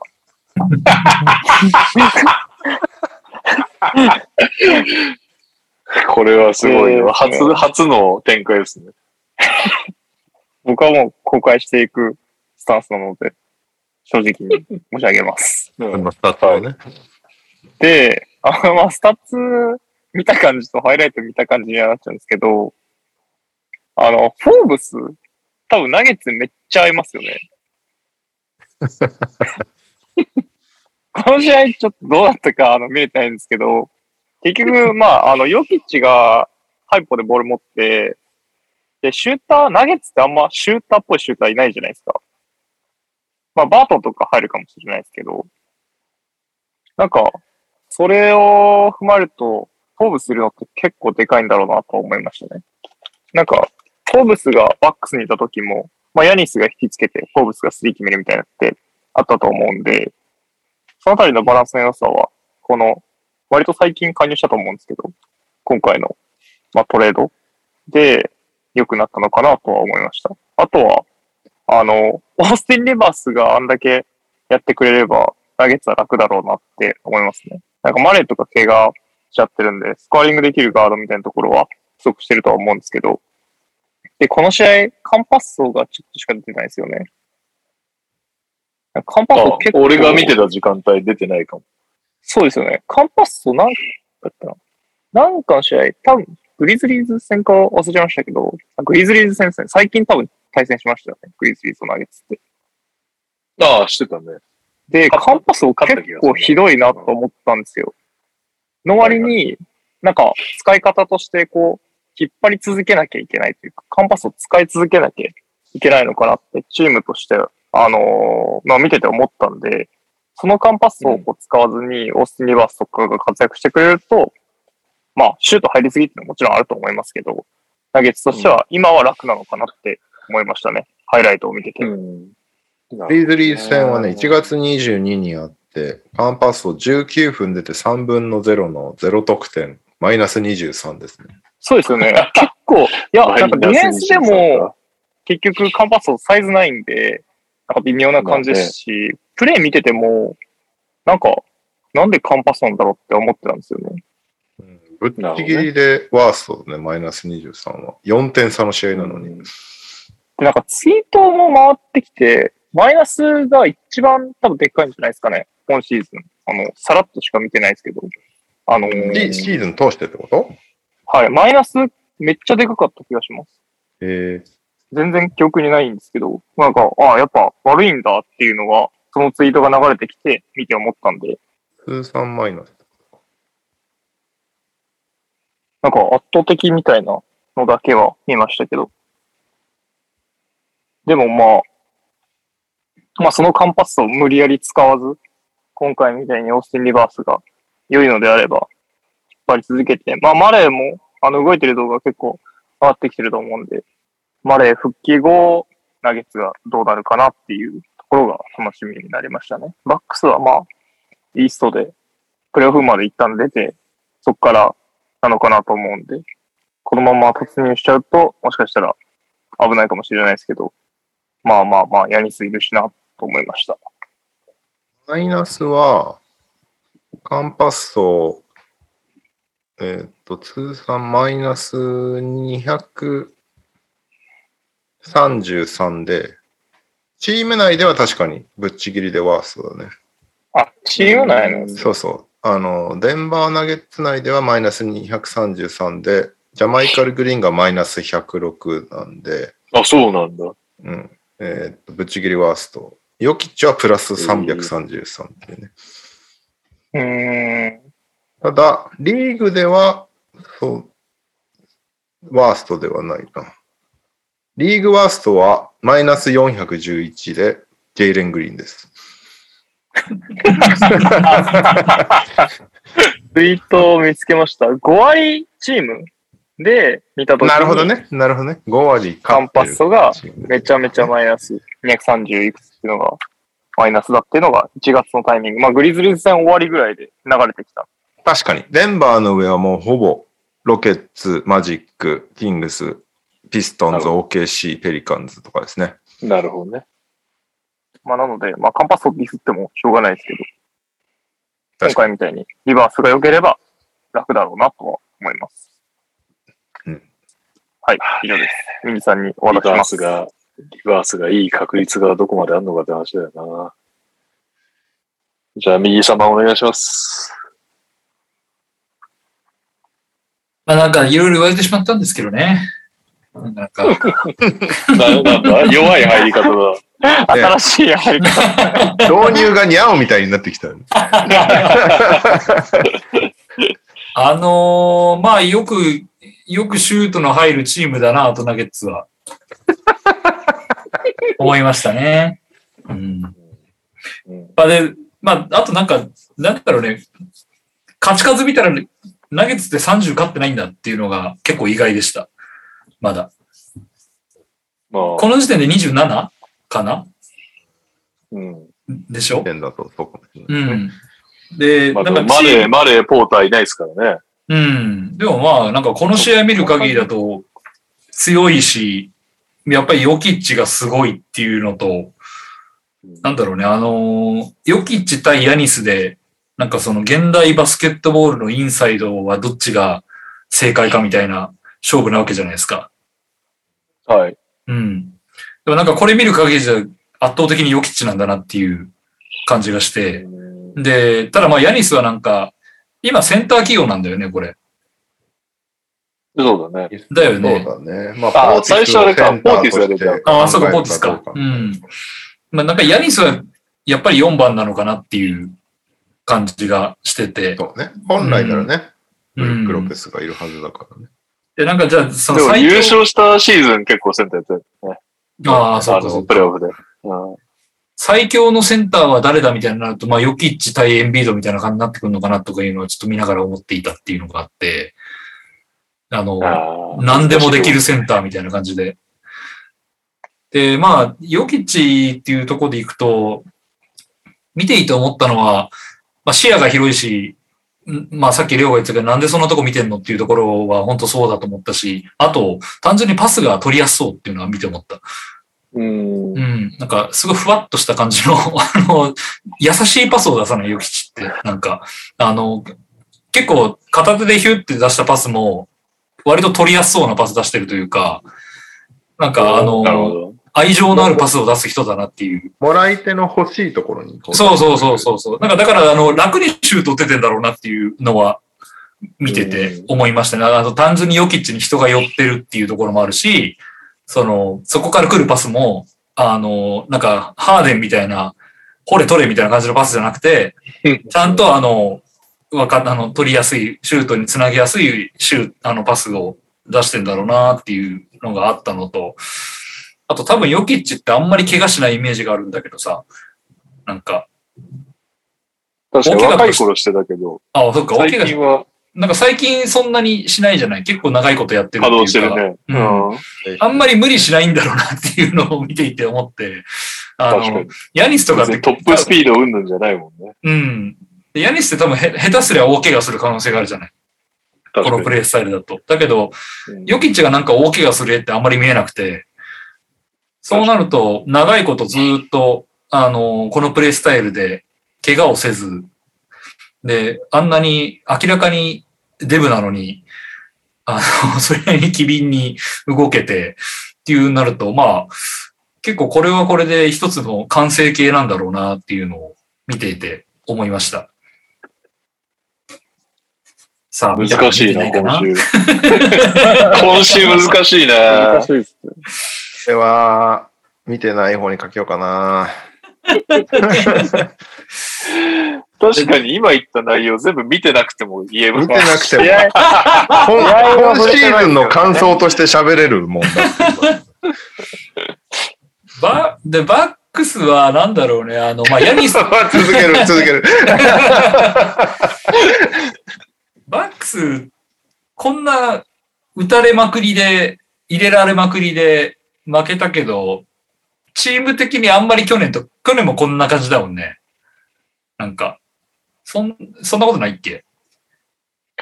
いや、えーちょっとね、変わってたんです。去年っていうか、一昨年ぐらいまでうん。打たせて取るスタイルだったんだけど、プレイオフで勝てなくてちょっと変えたんだ。うん。ね打たせて取る。う打たせて取るじゃねえ打たせて。打たせて、プットバックさせないみたいな。うんうんああ、なるほどね。だけど、それを確かちょっと変えてたはずだね。うディフん。ェンスは、えーっと、今年も3は全然守れてないんだよな。バックスは。えー、ハーフコートで言うと、なんとあのー優勝した去年よりも、えーっと、あれがすごいです。えーっと、バブルの年が、なんと、えー、30チームで一番ディフェンスが良かった。うん。で、やっぱり、プットバックを一番やられなかったチーム。一回で終わらせてるってことね。うんそういうことですね。セカンドチャンスを与えない。はい。うん。で、もう最近は、それよりもトランジションをやられないように頑張ってるようです。はい。なるほど。まあなんか、ヤニスは、スタッツ見てもまあ、それなりにちゃんとやってるっていう感じがあったけど、結局ミドルトンとホリデーがダメなら、やっぱダメなのかなっていう感じ？このチーム。うーんうん。まあミドルトン9点だっけ？9点です。うん。打ってないからね。8本しか打ってない。まあちょっと、それだときついんだろうなっていう感じがあるのと、まあさっきも言ったけど、ヤニスは、まあ、そうね、すごいけど、ヨキッチ相手にはちょっと分が悪いんだろうなっていうのがあったのと、まあ、単純に見ていて、あの、体格の差がすげえなっていうなんか彫刻みたいなヤニスと、ブヨブヨのヨキッチと、なんかもう すごいなこれっていうのがあって、どっちが正解だみたいな、それは単純に見てて面白かったですけどね。うん。まあ、あとは、あの、ロケツ的要素で言うと、えージェフ・グリーンとセガレが元気そうでよかったです。そうね。はい。それはある。ジェフ・グリーンの方がね、グリズリーズ案件でもありますからね。そうですよ。グレイソン・アレンもいました。グレーさんあれいましたね。グレさんあれは今ダメだ。今ホットな。あいつはダメだ。いいシューターですよ。ダメだ。手人の手首折る人はダメだ。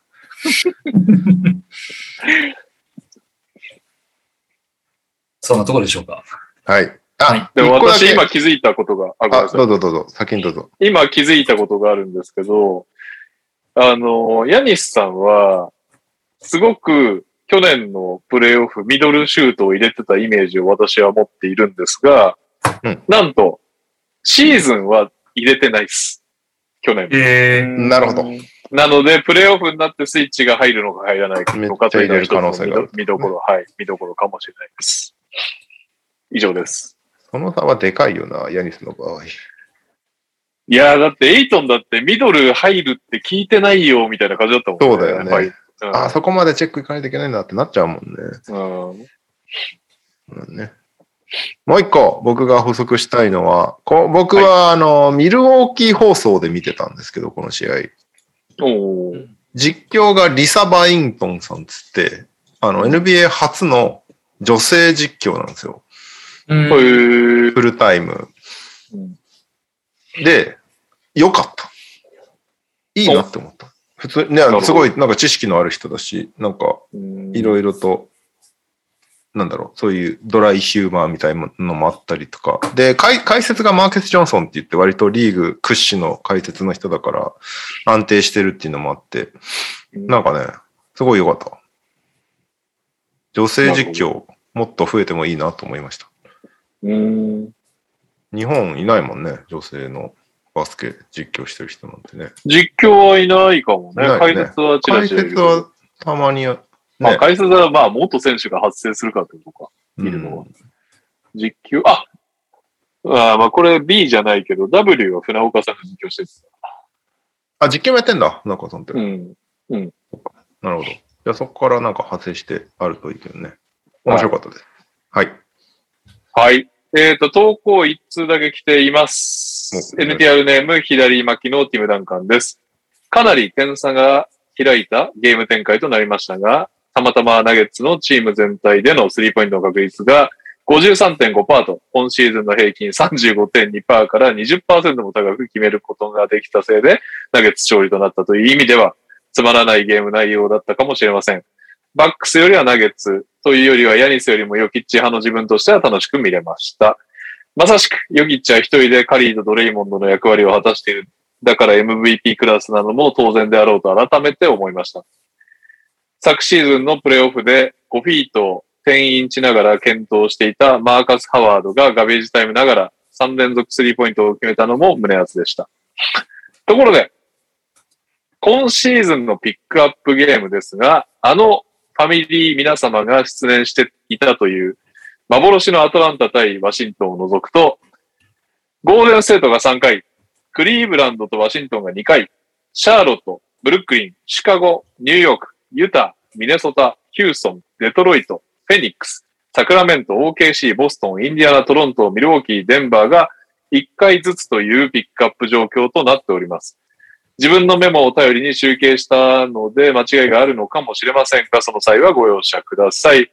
次回の候補としてまだ取り上げられていないメンフィスやマイアミなどの競合チームか、後半戦ではセレクトされづらいドアマットチームからオーランドなどはいかがでしょうかよろしくお願いいたします。ということで、メンフィスやってないの？あ、それやろうよ。なんでやってないんだメンフィスやろうやってなかったでしたっけ？なんかメンフィス縛り。ジャモラントが復帰してからうんぬんとかで話をしてた気はするけそど。れはありますね。やろプレシーズンやったからぐらいいいいないの理論理論ぐらいだからやりましょ確かに。大丈夫？ディロン必要じゃない？確かにディロン見たいかまあ、ら、ね。ディロン帰ってきたらまたやればいいんですよ。一番強い時。どうせプレイオフでやっかんな。どうえーっとせプレイオフでやりますから。今週のベーシックプラン、ウィザーズバックス。じゃあこれはなしね。はい。ブレイザーズ・レイカーズもなしかな。うん。キングズ・ウォリアーズもじゃあなしだね、この感じだとね。グリズリーズ絶対来ないですよね、これ。そうだね。ホークス・ラプターズもじゃあないのかな？サンズ・ウィザーズも、メインフィス違うメインフィスがあったハッスル天気活レジェンドが。そっちのメンフィスか。ハッスルはストックトンの息子が頑張ってますよ。おわあ。マスクしてるかなマスクしてるのかな息 同じ。かぶった。ホークス・マーベリック。ス。これはヤング・ドンチッチか。ないじゃん、メンフィス。ベーシックじゃなくても、ベーシックで選ぶと来ないですもんね。こんだけジャモラント笑いな。今週のメンフィスの試合は、あ明日は、ニックスいいじゃん。グリズリーグリズリー・ニックスいいじゃん。あ、これしましょうよ。海南8番さんから投稿もらおうよ。うんはい。ランドル対あ、そっか、ランドルもあるしね。うんランドル対 JJJ なの？えー、あれ？全然試合ないじゃん。マジックグリズリーズマジックグリズリーマジックあるじゃん。やってないのいいよ、もう。さすがに勝つでしょ。いや、わかんないコーよ。ル・アンソニー大爆発で負けるんじゃないですか。え、でもどっちもいいよ。別にマジックもね、見てないあれなんか今週全然試合ないね。な今日1個やってて、まあ週に3つなんで、まあそんなもんじゃないですかね。まあでもね、俺週末より平日の方が見やすいから、さっきのがグリズリーブリズ・ニックス。何曜日なんだろうか。木曜日です。あさって。あさって。はい。朝9時半。はい。じゃあ今週のピックアップゲームは2月3日木曜日朝9時半、マディソンスクエアガーデンでグリズリース対ニックスでございます。はい。志玉先生とかも欲しいですね、投稿。ああ。確かに。投稿お待ちしてます。お待ちしてます。というわけで、ふつおたでございまああ、トイレ行ってこようかな。す。いってらっしゃいませ。じゃあ、レオさんがトイレ行ってる間、どうしましょうか。ニューヨークね。ニューヨーククラスターね、M 級ダイナーでもめっちゃ来てくれたんだよな。やっぱり頭数が多いんですよ。それってなんか若い方も多いんですか？若い方もいたって感じだけど、年季入ってる人が多かったかな、ニューヨークファンはさすがにね。だって良かった時期が古いもんね。まあそうですよね。まあランドルか、その前は多分カーメラ・アンソニーの。あ、そうか、去年、いや、去年からニューヨークファンだったとかいるかないるか。うん、わかんないですけど。あんまり近年でファンになるタイミングってなかったのかなと思ってたんで、メロ好きね、か確かに。どうかとか。あ、確かに、強しさんね。まあそうですね。じゃあ、試みにニックスのスタッツ見てみようかな。ニューヨークニックスは、えニー、ックス、あれですもんね。ローズがいないんで、僕のファンタジーメンバーだったローズ。あとは、バークスも日替わりで活躍みたいな感じですもんね。ヒギさん持ったバークス。あ結構弱いですね。オフェンス21位。えー、ディフェンスじゃ、さすが志望の。オフェンス21位、ディフェンス11位のチームということですね。まあやっぱランドルじゃないですか。ランドルが活躍してくれればもうちょっとオフェンス上がってくるんじゃないですか。あ、そういうことね。そんなこともないですかね。はい。えーっと、ディファレンスで言うと、あれですね。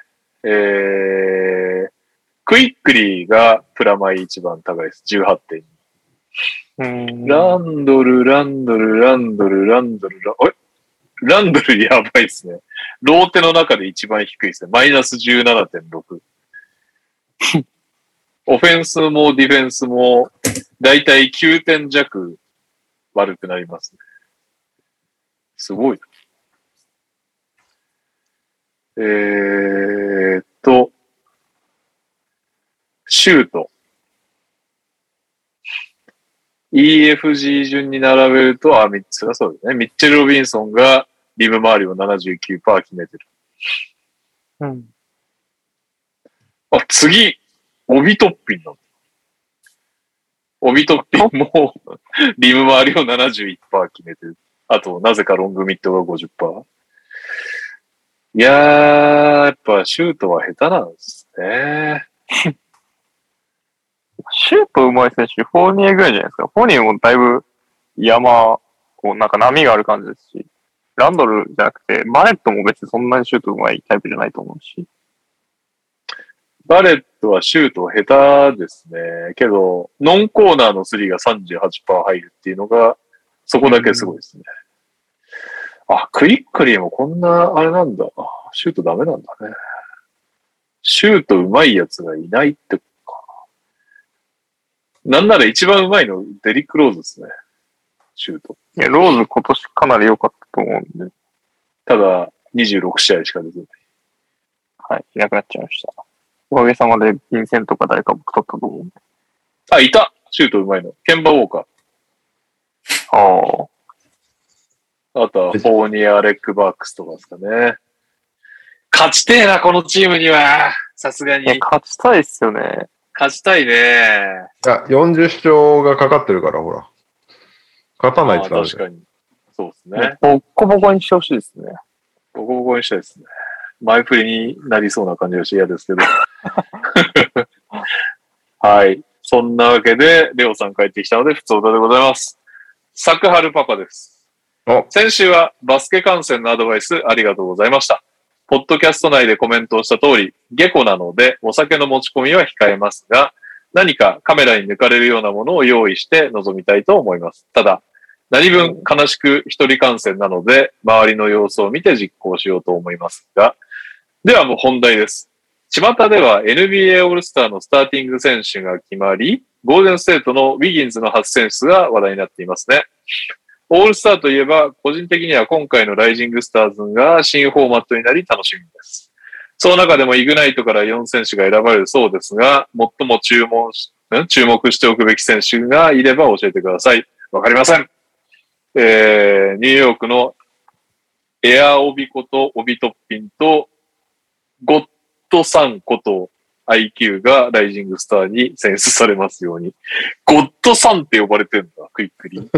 えー、それを初めて知ったわ。まあ、トッピンわかんないけど、クイックリは別にあってもおかしくないですよね。うんライジングスター。2年目だ。うんあり得るかも。まあでも、ベインが MVP じゃないですか。なってほしいですね。ズバ抜けで、ズバ抜けて。アンソニーエ、アンソニー・エドワーズをアンクルブレイクして、見てほしいですね。はい。えー、あ、ちょっと待って。心配になってきたから、ニューヨークのトラディショナルスタッツを見なすぎて話すのも良くないですね。やっぱり普通にね、考えてね。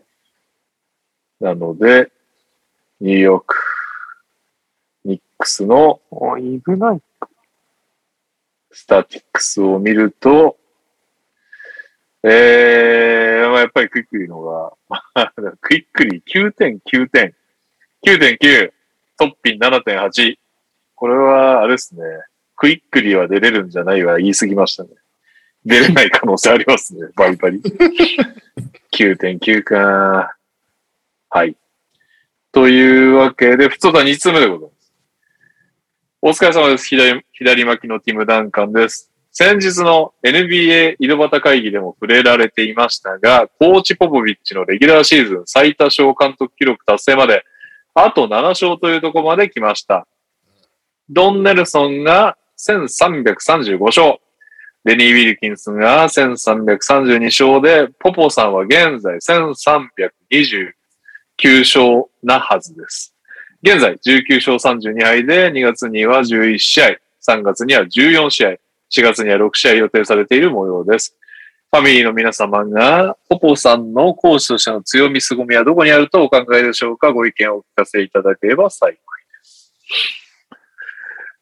まあ、ポポさんは、日、うん、まあやっぱり時代の移り変わりに、一回超えれたのはすごいかなって思いますよね。今、あの、今の最新のバスケに対応苦戦してる感はめっちゃありますけど、やっぱりあの、ダンカンとロビンソンっていうところからね、ダンカン、ジノビリ、パーカーのあの時代に持ってったとこはすごかったかなって気が私はしますね。皆さんどうですか？そういや、俺もそこだと思うんだよね。今、今でこそくすぶってる感じはあるけどうん、対応力がやっぱすごいというか、この、ここれからバスケはこうなっていくみたいなのをうん。見つけて、そこをもう重点的にやっちゃうっていうのが、本人が好き嫌いは別として、うん。なんかコーナー3流行らせたのもポポビッチだし、うん。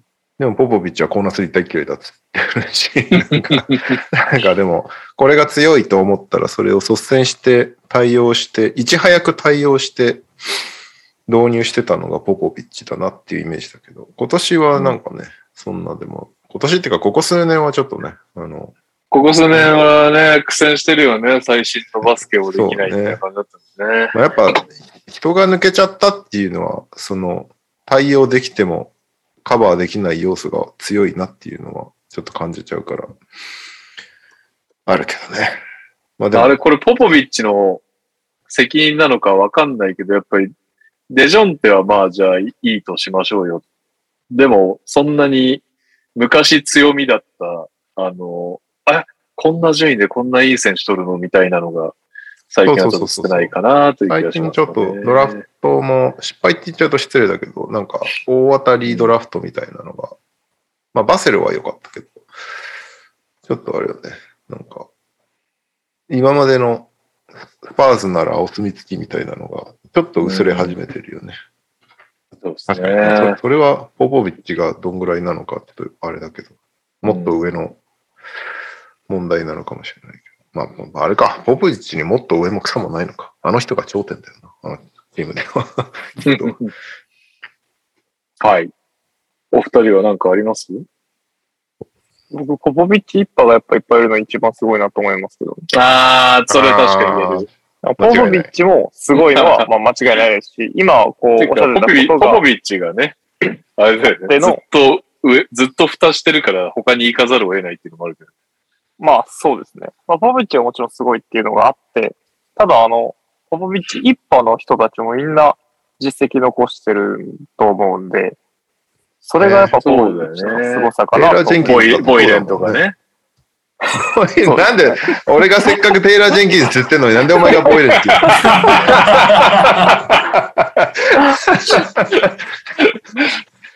まあ実際優勝してる監督もいいますもんね。まあ、ブーテンホルツァーとかもそうですし、確かに。まあカーもポポビッチそう一派ねでまあバスケットでやってますし、選手だけどね、うんカーの場合はね。はい。うんモンティとかもそうだよね。そうだと思いますね。ああ、そっか。うん。まあみんな有能なのはやっぱすごいなってす思いますけど。ね。今ほぼだからモンティ、モンティじゃないや。ポポ、ポポ派閥とパットライリー派閥に分かれるぐらいだもんね、リーグって多分。ああ、なるほほどね。ぼほぼ。あ、土井健がもっと言ってもっとって言ってるから、そろそろ次の話題に行きましょ そうですね。右さん、右さう。ん。右さん、右さんなんかある？いや、あの、次の話題に行きましょう。大丈夫ですか？ジノビリにブロックされたくだりとか大丈夫いですか？やいやいや、大丈夫、です。あの、ハーデンのダンクが取り消された話でも大丈夫です。あの、グオーンってなったんええですよ。大丈夫です。はい。というわけで、次の話題もクソもエンディングでございます。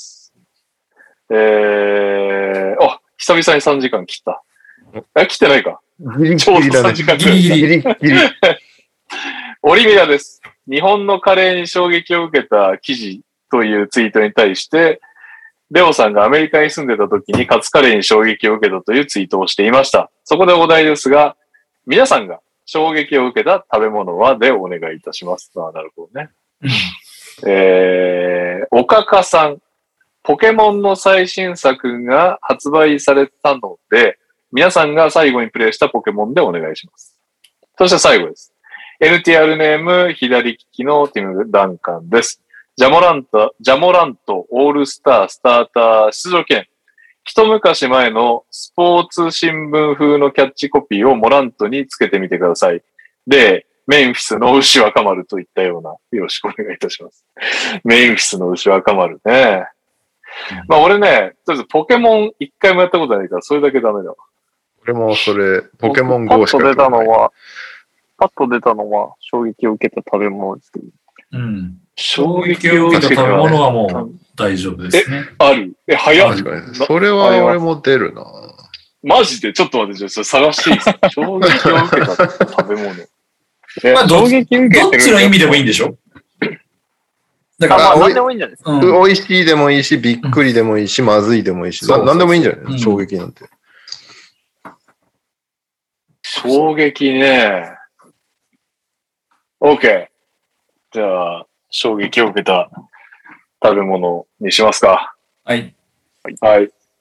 もうめんどくさいから私から始まって数まで終わりましょはい。はい。う。えー、今週のエンディングでございます。衝撃を受けた食べ物。3、2、1。北極ラーメン。外し、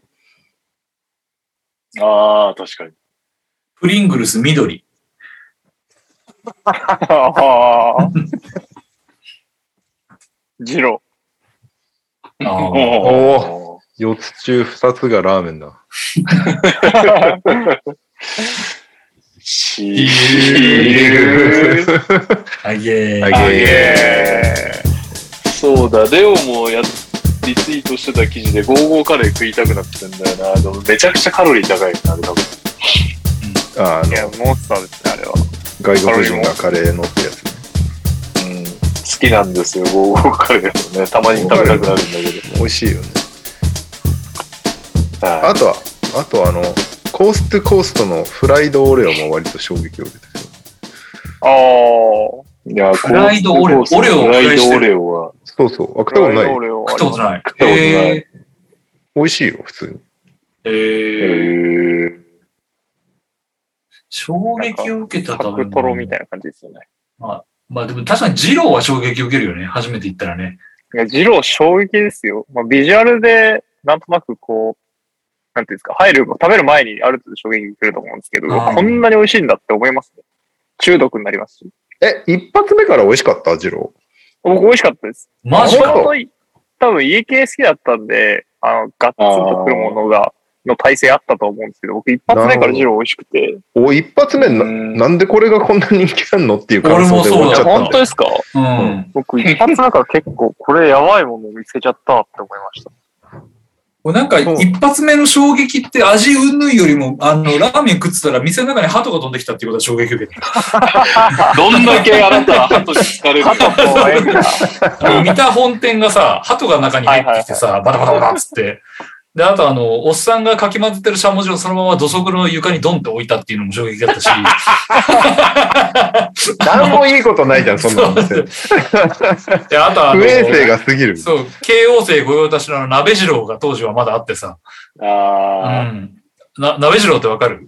わかりますわかります。あの、慶応の体育会って、でっかい鍋が置いてあるんですよ。大体部室にうん。で、その鍋を二郎に持ってって裏口の方に行くと、そこに二郎を入れてくれるの。へえ。で、要は二郎のテイクアウトができたのよ、昔から。うん。で、それを持って帰って、キャンパスのなんか中庭みたいなところでみんなで分けて食うっていう文化があって、うんで、なんか、あの、学ラン着た、がたいのいいあんちゃんが鍋を持ってきて、その中にひたすら二郎が入れられていく光景とかを見てて、すげえな、これ、みたいな。なんか、いろんな文化がここで成立してんだなっていう、あ、確かにね。あの、油の浮き切った水が出てくるとかね。あの、最初に。ぬるい。いやー、あれ、気になりますね。なんか、何回もあれだよね。な、え、年に一回は言い過ぎかもしんないけど、なんか当時大学生だった感覚で言うと年に一回ぐらいはなんか、食中毒的なやつで店閉まったりする。ああ、あれあれあれあれ。そう。急に閉まるときあるよね。臨時休急業に。閉まる。そう。保健所が来たんだとかってみんなに言ってたもんね。お、親父がなぜかバンテージしてるんだけど、そうそうそうそうそうそうそうそう。それが不衛生なんじゃないかみたいな話。いろいろありましたね。これ衝撃で思い出したんだけどさ、あの、神保町に平大衆っていうラーメンが、ラーメン屋があって、うん。この間僕初めて行ったんですけど、あの、めちゃくちゃ背脂入ってるんですよ。おーなるほで、僕、発調子に乗っろじゃない。調子に乗っ平たいしはい。ごめん。調子に乗って、背脂多めでとか頼んで、うん。まあ結構すごいなと思ったけど、まあなんかそういうジャンクな気分の時で美味しくいただいたんです。うん。ただもう、その日の取材前だったんですけど、もう取材の時からめちゃくちゃ胸焼けしてきて。味が美味しかったのは20分ぐらいです。その後やばかったです。もう最終的に腹もいいかれましたね。だから、まだまだ若い、胃腸が強い方にはちょっと言ってもらいたいです。ああ、ここか。亀沢堂の横だ。ええあれ、駅の交差点のすぐ近くのところ。ああ、そうそうそうそはいはい。なるほど。う。で、しかも時間帯限、ここね時間帯限定でめちゃくちゃさらにえぐいラーメンもあるらしい。へえ。まみれ。ここそんなそうなんだ。確かにあるね。なんか、ジャンキーなラーメン屋が。うん。うんでもまあ、地元行ったら、あ白を食べたくなっちゃう気がしますけどね。ああ、まあね。ジロー並んでるよねなんかみ。たいなところジローめっちゃ並んでんじゃうんん。あそこ美味しいって有名な気がします。なんかあ、ジこれだローはば結爆盛り、爆盛り油脂麺っていうのかな油、油と書いて、爆盛り油脂麺みたいなのが時間限定であるらしいんで。ここい？やーそうなんだ。俺いつも隣の蕎麦屋行っちゃうんだよ健康的。だいぶ、だいぶ気分が違くないと入らない。いや、すごかったです。もう次リベンジするときは取材も何もないときだな。はい。はい。というわけで、お疲れ様でございました。お疲れ様でしたありがとうございました。やってみなさい。お疲れ様お疲れ様です。編集したら3時間切るかな。